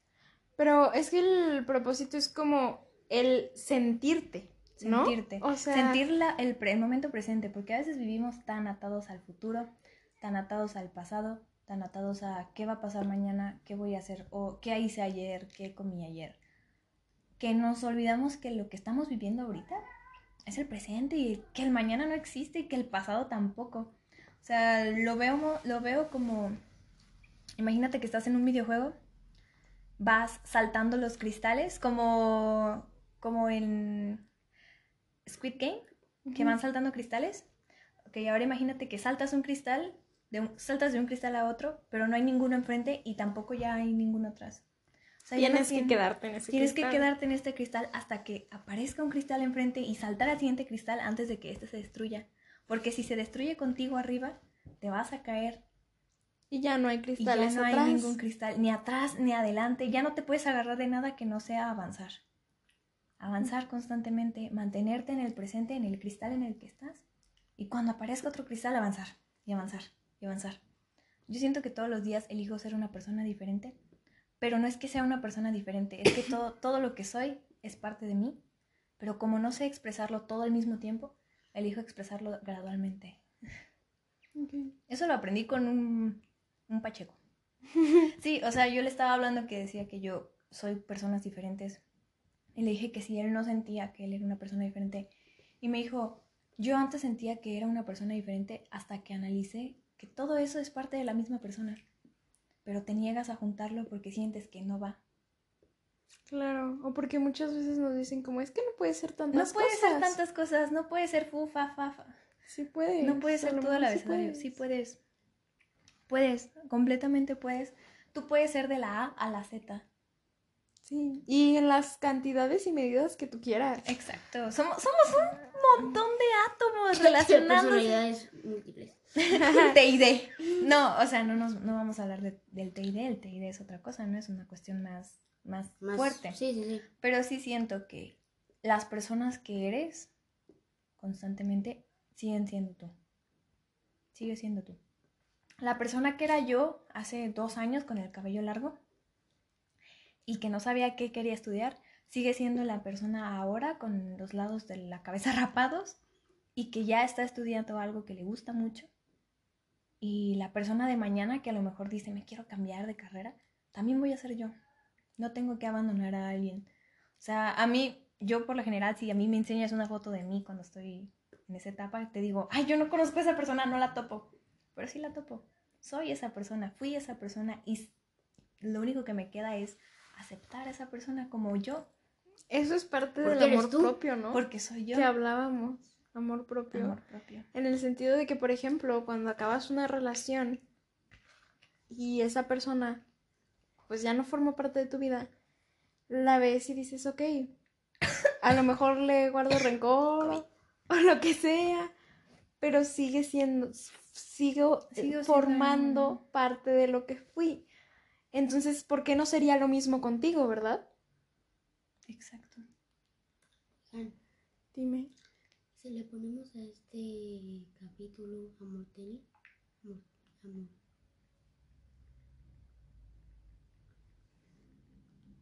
Referencia chida a Harry Potter. Le íbamos a poner arriba los corridos tumbados. Porque, pues, así solamente la gente que lo escucha hasta el final tendrá contexto. Va a decir, ¿por qué corridos? Los corridos tumbados hablan del amor. o sea, hay que verlo. A ver, amor tumbado. A mí me amor gustan todos, me gustan todos los conceptos del amor que hay. En plan, hasta el amor tóxico me gusta. Porque yo sé que yo fui una persona tóxica. Pero puede ser que no precisamente te guste, sino que reconoces los sentimientos que hay en eso En una y, y lo respetas, lo lo aprecias, Y las ¿no? únicas tres personas que le escuchan ya saben por qué es. Es que a veces las personas tóxicas no, no se dan cuenta de que son tóxicas o que están en una relación tóxica. Es muy difícil. Para nosotros es tan fácil desde, Juzgar desde nuestro punto desde de afuera. vista. Desde afuera tú dices, sal de ahí, amiga, date cuenta, red Sí, pero no bla, sabes bla, lo bla, que bla". esa persona está pasando. Exacto, no es sabes como qué no sabes tanto- por no sabes por qué sigue ahí, por qué razones sigue ahí si a lo mejor sí se da cuenta, pero es que esta persona pues por mucho que esté siendo manipulada es como Quiere estar ahí. sí, Si porque se siente como una safe place. Es como esta persona es tu lugar seguro, aunque esté mal. Aunque esté mal que sea tu lugar. Ya seguro. porque sea mm, manipulación o X. pues Pero tú es que tú lo convertiste poco a poco En tu lugar. en tu lugar seguro. Entonces- Nadie empieza siendo tu lugar seguro cuando lo conoces. Pero tú conviertes a alguien en tu lugar seguro y cuando tu lugar seguro se derrumba, tienes que aprender que no era, que esa persona no era tu lugar seguro. Pero tú con esa persona eres tu lugar seguro. Yo siento que tú mismo eres tu lugar seguro. Sí, uno mismo es su lugar seguro, pero por ejemplo, yo sí he llegado a considerar personas mi lugar seguro hasta que me di cuenta de que lo que me gustaba de estar con esa persona no era esa persona conmigo, yo con esa Sino persona. tú como Claro, Ujú. Entonces me di cuenta de que mi lugar seguro, mi verdadero lugar seguro era Es yo con esa persona. con esa persona. Ahora una pregunta, ¿ustedes No andarían con ustedes? Sí, Imagínate ah. que te tienes, que tú no eres tú, eres otra persona. Te ves, te conoces, ¿andarías contigo? Yo No. sí. ¿Tú sí andarías contigo? Yo sí, justo se lo ¿Tú no dije, contigo? se lo dije hace poco a mi pareja. eh, porque él me dijo, yo no andaría con alguien como yo. Yo no andaría conmigo. ¿Tú por qué andas con alguien como yo? Me dijo, no, yo no. Yo le dije, pues qué triste, ¿no? Qué triste. Porque la neta yo sí andaría conmigo, o sea, soy muy buena novia, la neta. Y entonces me puse a analizarlo y, y es que yo, desde mi lugar, mi punto de vista de ahorita, andaría conmigo, pero me costaría trabajo. o sea, ¿por, qué, por qué te lo digo? Porque siento que mm, muchas veces cuando eres muy parecido a, a otra persona, como que empieza de cierta forma a parecerte tedioso o aburrido, porque no Es estás conociendo... contigo mismo prácticamente. Claro, no estás conociendo algo más. Exacto, ya Pero- eres, es todo lo que tú conoces porque eres tú. Pero luego me pongo a pensar y digo, pero es que yo a veces tengo conversaciones conmigo misma que están muy padres. Muy cool, que sea, si tú pudieras agarrar y sacar así, te- güey, yo hago eso, yo, yo, yo, en lo personal, yo sé que todo mi, mi conversión es yo, yo, yo, yo, yo, pero es que aquí se trata de hablar de la experiencia, ¿no? De, Claro, claro. de nosotros, que cualquiera que se identifique, pues órale. Eh, yo lo que hago es, por lo general me pasa cuando me estoy bañando. ¿Por qué? Porque tengo silencio cuando me baño, cuando se me descarga el celular, cosas así. Entonces, cuando pasan ese tipo de cosas, es como de que yo hablo conmigo, pero como si yo fuera otra persona. En plan, estoy de que, güey, ¿y qué opinas de lo que estaba pasando? Por ejemplo, recientemente el chisme de Belinda y Cristian Nodal, me lo eché, con, vivoreé por completo a Belinda, conmigo misma. Fue de que, güey, es que... ¿qué Y es que incluso dentro de ti hay cosas Versiones diferentes. versiones que una parte te dice una cosa, otra parte te dice otra. y Pero eres final- tú mismo hablando desde diferentes per- perspectivas de ti mismo también. Desde, por ejemplo, yo diciendo, ay, es que Belinda fue muy tóxica y no lo amaba. Y otra parte de mí, no, güey, sí lo amaba. ¿Cómo sabes tú que no lo amaba? Y la otra parte diciendo, ¿por qué estamos hablando de esto? ¿Qué nos interesa? ¿Qué tiene que ver esto con nosotros? Ni siquiera, o sea, no tienes por qué hablar de eso, no es tu relación. No, no, Exacto. No sabes nada de la relación. Es una Exacto. relación pública que por mucho que hay amor, hay tatuajes. O sea, tú no ¡Ay, los tatuajes del Nodal! Perdón. ¡Ay, no, pero duelen! Pido perdón, fue la primera palabra que se me ocurrió. Sí, o sea, Este, muy cómico. Este. mm, Tú no sabes qué, qué, qué está pasando detrás de esa relación. No sabes lo. Pues ¿Qué no. está pasando detrás O de sea, tatuajes? esa. La pareja no se va a estar grabando 24-7 porque es presión social. Y exactamente ¿Sabes? lo Es que como- decíamos, la pareja es de... Si, si tienes una pareja, es de dos.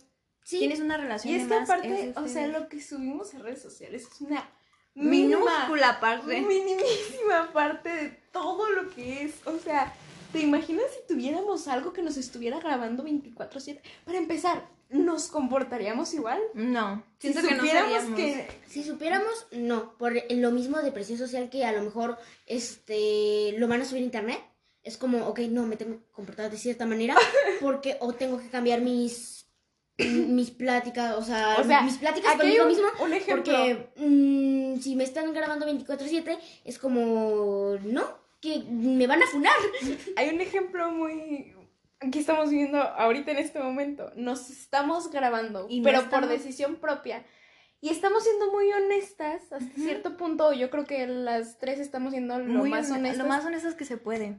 Pero más que nada porque sabemos que aunque lo subamos, Nadie lo va a Probablemente- escuchar. o sea, incluso si alguien lo escucha, seguramente no- ni nos Ni le importa. ni le importa, ni nos va a decir nada. Y lo va a escuchar porque se lo encontró, güey. O sea, de que va a ser ajá, a ver qué dices. Pero entonces ahora imagínate que tuvieras una plataforma mucho más sólida, con muchas más personas, sobre todo, ah, bueno, yo siento, sobre todo, personas que me conocen, o sea, si me, me dices, tienes que subir esto, por ejemplo, a tu Insta. Ajá. A Tú no lo subes. No puedo, ¿cómo voy a esperar? O sea, acabo de decir muchísimas cosas que probablemente no tendría, o sea, y que nadie no sabe tendría que ventilar. Ajá, y, o sea, O sea, estamos diciendo cosas que realmente es como, eh, güey, o sea, te estás desnudando. Existen muchas formas de desnudarte, pero la, la que es la introspección compartida, en plan, te haces un, esto es una introspección, cada quien se está in- intro, investigando a sí mismo. Somos nuestro propio experimento y estamos compartiendo ese experimento con, con nosotros y con el celular, o sea, con, el, con la persona que escuche esto, si es que alguien le escucha, gracias por escuchar. incluso ni siquiera lo estamos compartiendo del todo, porque muchas cosas pueden estar viniendo a nuestra cabeza, Y pero no las ideas se mezclan y se van y vienen y... Por eso en el primero estuve tan callada. Porque no sabía cómo explicar lo que, lo que ¿Pensabas? opinaba. Y a veces me iba a mi propio mundo y era como, ¿qué están diciendo? Ya no entiendo. Volvía.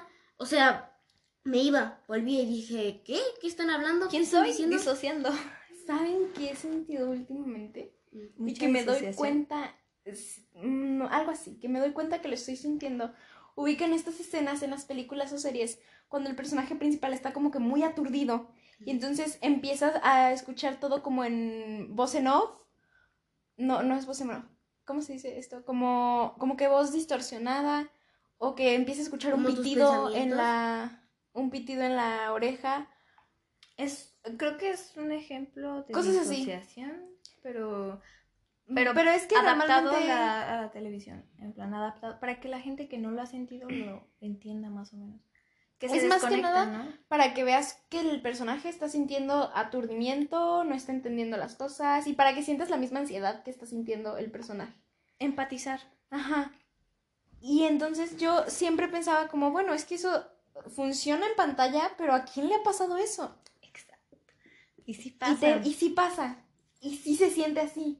Sí se siente. O sea, sí te sientes tal cual. No manches, estoy en una película. ¿Por qué- Estoy ¿De dónde viene ese ese sonido. sonido? ¿Y por qué ya no estoy entendiendo lo que me están diciendo? Ah, ¿Te has sentido? No sé si han sentido. No tiene nada que ver con el amor. Ahorita regresamos. pero esta sensación de que no eres real. Yo he sentido muchas veces que me veo desde en tercera persona. Este puede que sea un comentario bien ridículo ni al caso, pero es como, ¿soy pastel? No. No, es que tiene mucho sentido. ¿Quién soy? En plan, yo me ha pasado. ¿Soy slime? Muchas veces me pasa, y me ha pasado con ustedes, hasta estando con ustedes, por ejemplo, en, en el rancho es cuando más me pasa, que siento que no soy real, que el momento que estoy viviendo no es real. Y me pregunto, ¿este momento es real o me lo inventé yo? Mi cerebro me está inventando este momento. Maybe yo ni siquiera estoy en este momento ahora, estoy en el futuro, pero estoy recordando este momento. Y no sé si este momento es real o no es real. Son, sí, son Entonces, cosas muy entro en crisis, güey. Tengo. Pero continúa. es que lo que yo voy a decir está extenso y continúa. Ya se le fue la idea. Ay, llévala, que, le- que Ana la quita ideas. No, está bien, de todos modos no sabía cómo decirlo. Ahorita lo vas a descubrir. Bueno, yo les voy a decir que yo tengo la teoría de que, de que el rancho es un lugar. Algo ahí. no sé, pero algo ahí pasa. Hay radiación, un agujero de gusano, yo no sé qué pasa. sí. Pero Yo es un lugar. Es un lugar plan- surrealista. Surrealista. Surrealista En el que no te tantos sientes real. aspectos. Yo en ese lugar no me siento real y me encanta las me encanta tanto ir porque no me siento real, porque siento que no soy parte de la realidad que todos Estás desconectado del mundo. que comparto con todo el mundo. Entonces, me da la oportunidad de sentirme nada. Qué curioso, porque eso es justamente lo que yo más odio. ¿En serio? ¿Sentirte nada? No, la No sensación real, de desconexión del mundo. total. Bueno, bueno, ajá. Porque se siente pausa. Siento las vibraciones En pausa. en pausa. Es como. El mundo se mueve, pero tú no. ¿No te ha pasado que sientes que siempre estás en el mismo día? En ese lugar, a mí en el rancho me pasa que despierto y siento que es el mismo día. Siento que el día está tan largo que dura las cuatro cosas días. no están avanzando. Así se siente. Se siente. Bueno, probablemente cuando lo ves desde un lado más poético, más de reflexionar, es, es bonito, es, es una pausa. meditación con- es una meditación consciente. Pero cuando lo ves desde otro punto de vista, el mío es catastrófico, es, eh, Es perder el tiempo. es abrumante. A- abrumante, abrumador, mejor dicho. Es, Inventando palabras.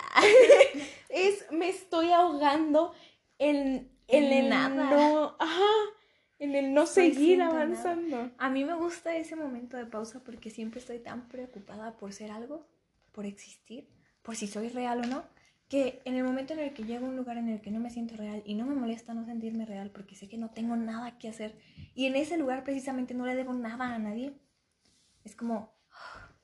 Es un descanso. Sí, eso es, es como que estás de vacaciones, en plan, estás en la playa y estás en la piscina completamente relajado, flotando. Ajá, estás de vacaciones. Yo me siento de vacaciones de mí misma. ¿Por qué? Porque siento como, como si no me llevara en la maleta. Como si yo dijera, tú te vas a quedar aquí en Morelia y yo me voy a ir para allá. La parte racional de mí, la es parte como que, tu alma se va para allá y tú te quedas aquí. Ajá, yo, mi, mi cuerpo se queda en Morelia, ¿no? En plan. Pero lo que realmente se va para allá es mi alma dentro de mi cuerpo, sí. Pero la idea racional de mi cuerpo, o sea, lo- la idea racional, lo, lo, el lado racional de mí El de rutina. El de rutina, el de monotonía, el de ay, ay, de- el de preocupación de que tengo esto que hacer, bla, bla, bla. Se queda aquí. Aquí lo dejo. Aquí es de que tú acuéstate en la cama, duérmete ocho días y ya luego nos vemos. Porque hasta cuando voy a la playa estoy preocupada de que, güey, ¿qué tengo que hacer? Pero cuando voy ahí es como que, ah, desconexión. Y a veces me veo a mí en tercera persona en ese lugar. Y está muy loco porque si me veo a mí en tercera persona en un lugar, significa que puedo despegarme un poquito de mí e investigar qué hay en ese lugar. Más allá de lo que yo veo con mis ojos. Más allá de lo que mi cuerpo es capaz de ver. Porque yo sé que mi alma es capaz de ver muchas otras cosas. Sí, que mis pero ojos se te no sale tu... Se, se sale tu alma, que suena medio raro, Ajá. pero es como... Se sale mi Vamos a explorar. conciencia. Siento que mi conciencia está es- siempre está tan concentrada en mantenerse en mi cuerpo que en el momento en el que le doy la libertad se sale. Y dice, ¡vámonos! Y probablemente lo que yo veo cuando me cuando veo que me separo de mi cuerpo no es real. Pero para mí lo es en el momento en el que está pasando. Entonces me encanta esa sensación, esa sensación de yo sé que a lo mejor veo cosas que no son reales o ni siquiera está pasando eso y yo me lo estoy imaginando. Pero para mí en el momento en el que sucede es real. Es completamente real. Y mientras para ti las cosas sean reales, eso las convierte en realidad. Porque para mí tú eres real y eso te convierte en alguien real. Pero si Annika dijera no es real, no serías alguien real. Para mí sí, para ella no. Es lo que nos convierte a todos en, en alguien. Siento que El reconocimiento. Que yo sea Payo depende de que la gente conozca a Payo. Que tú seas Kiana depende de que la gente conozca a Kiana. Y que Anika sea Anika depende de que las personas reconozcan y conozcan a Anika. Que tú existas depende de que alguien crea que existes. Prácticamente somos Dios. Consideramos entonces que una persona que se aísla No deja de existir. Deja de existir. Hay un experimento por ahí donde aíslan a cuatro niños, creo. No me acuerdo cuántos niños son. Pero los aíslan completamente. No les hablan, no les dan amor, no nada. Y bueno, es que esto no tiene mucho que ver. Tiene que ver más con el tema del lenguaje. Ah, sí, que desarrollaron un lenguaje entre que se supone que, o sea, hay un psicólogo que creía que los bebés tienen un lenguaje cuando nacen. Un lenguaje completamente diferente al español. Pero como escuchan el español, hablan español. O inglés, dependiendo de dónde vivan. Entonces, que cuando nacen y nadie les habla, o sea, no les enseñas a hablar nada, hablan su propio lenguaje. Pero también digo, si no les enseñas a hablar nada, van a aprender que hablar nada es el lenguaje. Entonces es como, ajá. Pero está la de que encierras a alguien desde que nace, lo encierras y nadie lo reconoce. No sabe quién, tú no sabes que existe. Esa persona puede decir, yo existo, pero como nadie, le, nadie reconoce que existe, empieza a dudar de que existe. Y es que además, ¿cómo va siquiera a encontrar una idea de realidad Y de lo que es existir de lo que es existir si nunca ha convivido con alguien. con alguien, si nunca ha tenido, ha sentido un abrazo, si nunca se ha puesto a pensar el porqué de las cosas, porque ¿cómo piensas el porqué si no tienes la necesidad? Exacto. ¿No? Porque si tenemos necesidad de pensar, es simple y sencillamente porque estamos, porque sentimos que le debemos algo a alguien en cierta forma.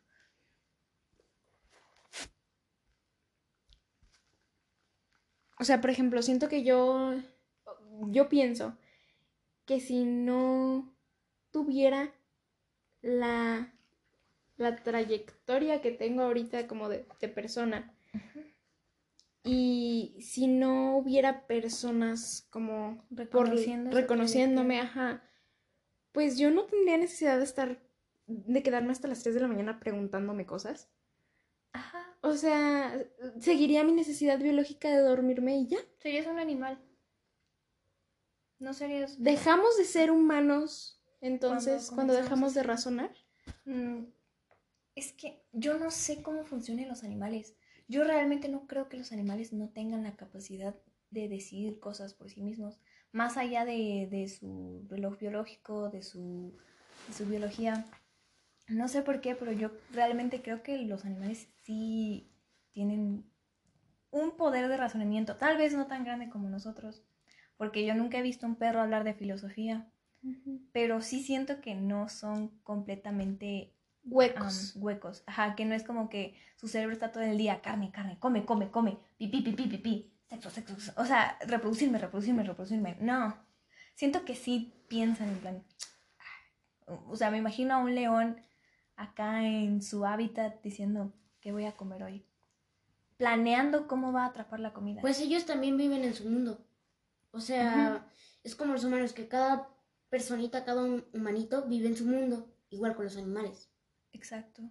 O probablemente tengo esta idea porque he visto películas como Zootopia que no me permiten que yo deje que los animales tengan un razonamiento tonto como, como se nos presenta normalmente, de que, ah, sí, nada más comen, duermen y es- lo hacen porque quieren sobrevivir y ya. Quieres humanizar esta parte idealizada de Disney que nos dice que los animalitos tienen sentimientos Y que y- Y el Rey León. Y qué loco, porque en Zootopia nunca te presentan qué comen los animales carnívoros. Quiero yo saber qué comen los animales carnívoros. Mm, sí te lo dejan a la A la perspectiva, de ¿no? que pues depredadores y presas, ¿no? Sí, pero Pero es Si muy fuerte el presentarle a un niño el, El- te vas a comer a una oveja. te vas a comer a alguien parte de tu civilización. Porque Zootopia son animales. Todos son Entonces- animales. Ajá, Pero son diferentes especies de animales. exacto. ¿Qué tan mal está el shipeo de el zorro Está y la perfecto. coneja? Perdón. Está perfecto, dijo. Me gusta el O sea, yo también No que me gusta a mí me Ah. gusta, pero Yo también me gusta el zorro. un lado más humano. Me gusta porque está humanizado. Exacto, Ajá, pero, pero si yo viera un zorro y una coneja, así, Me gusta, me gusta más el zorro. Ah. O es- sea, ¿qué onda con que me gusta el zorro? Güey, es que a mí sí me gusta el zorro Zootopia, genuinamente.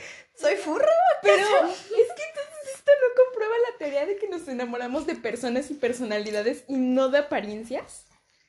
Porque si te puedes, o sea, si puedes sentir un crush por una caricatura que no existe, no te estás enamorando de, De la, la idea de, de, los, de los diálogos. Sí, no ¿Crees sé. que te puedes enamorar de alguien solo por escucharlo hablar? Yo sí. Yo sí. o sea, yo he tenido relaciones a distancia. Una de estas relaciones nunca, no le vi la cara hasta los dos meses de andar. Y yo sí me sentía venena. Pero por, Iván, por casi se va. Parte dos. Una, dos, tres, parte dos.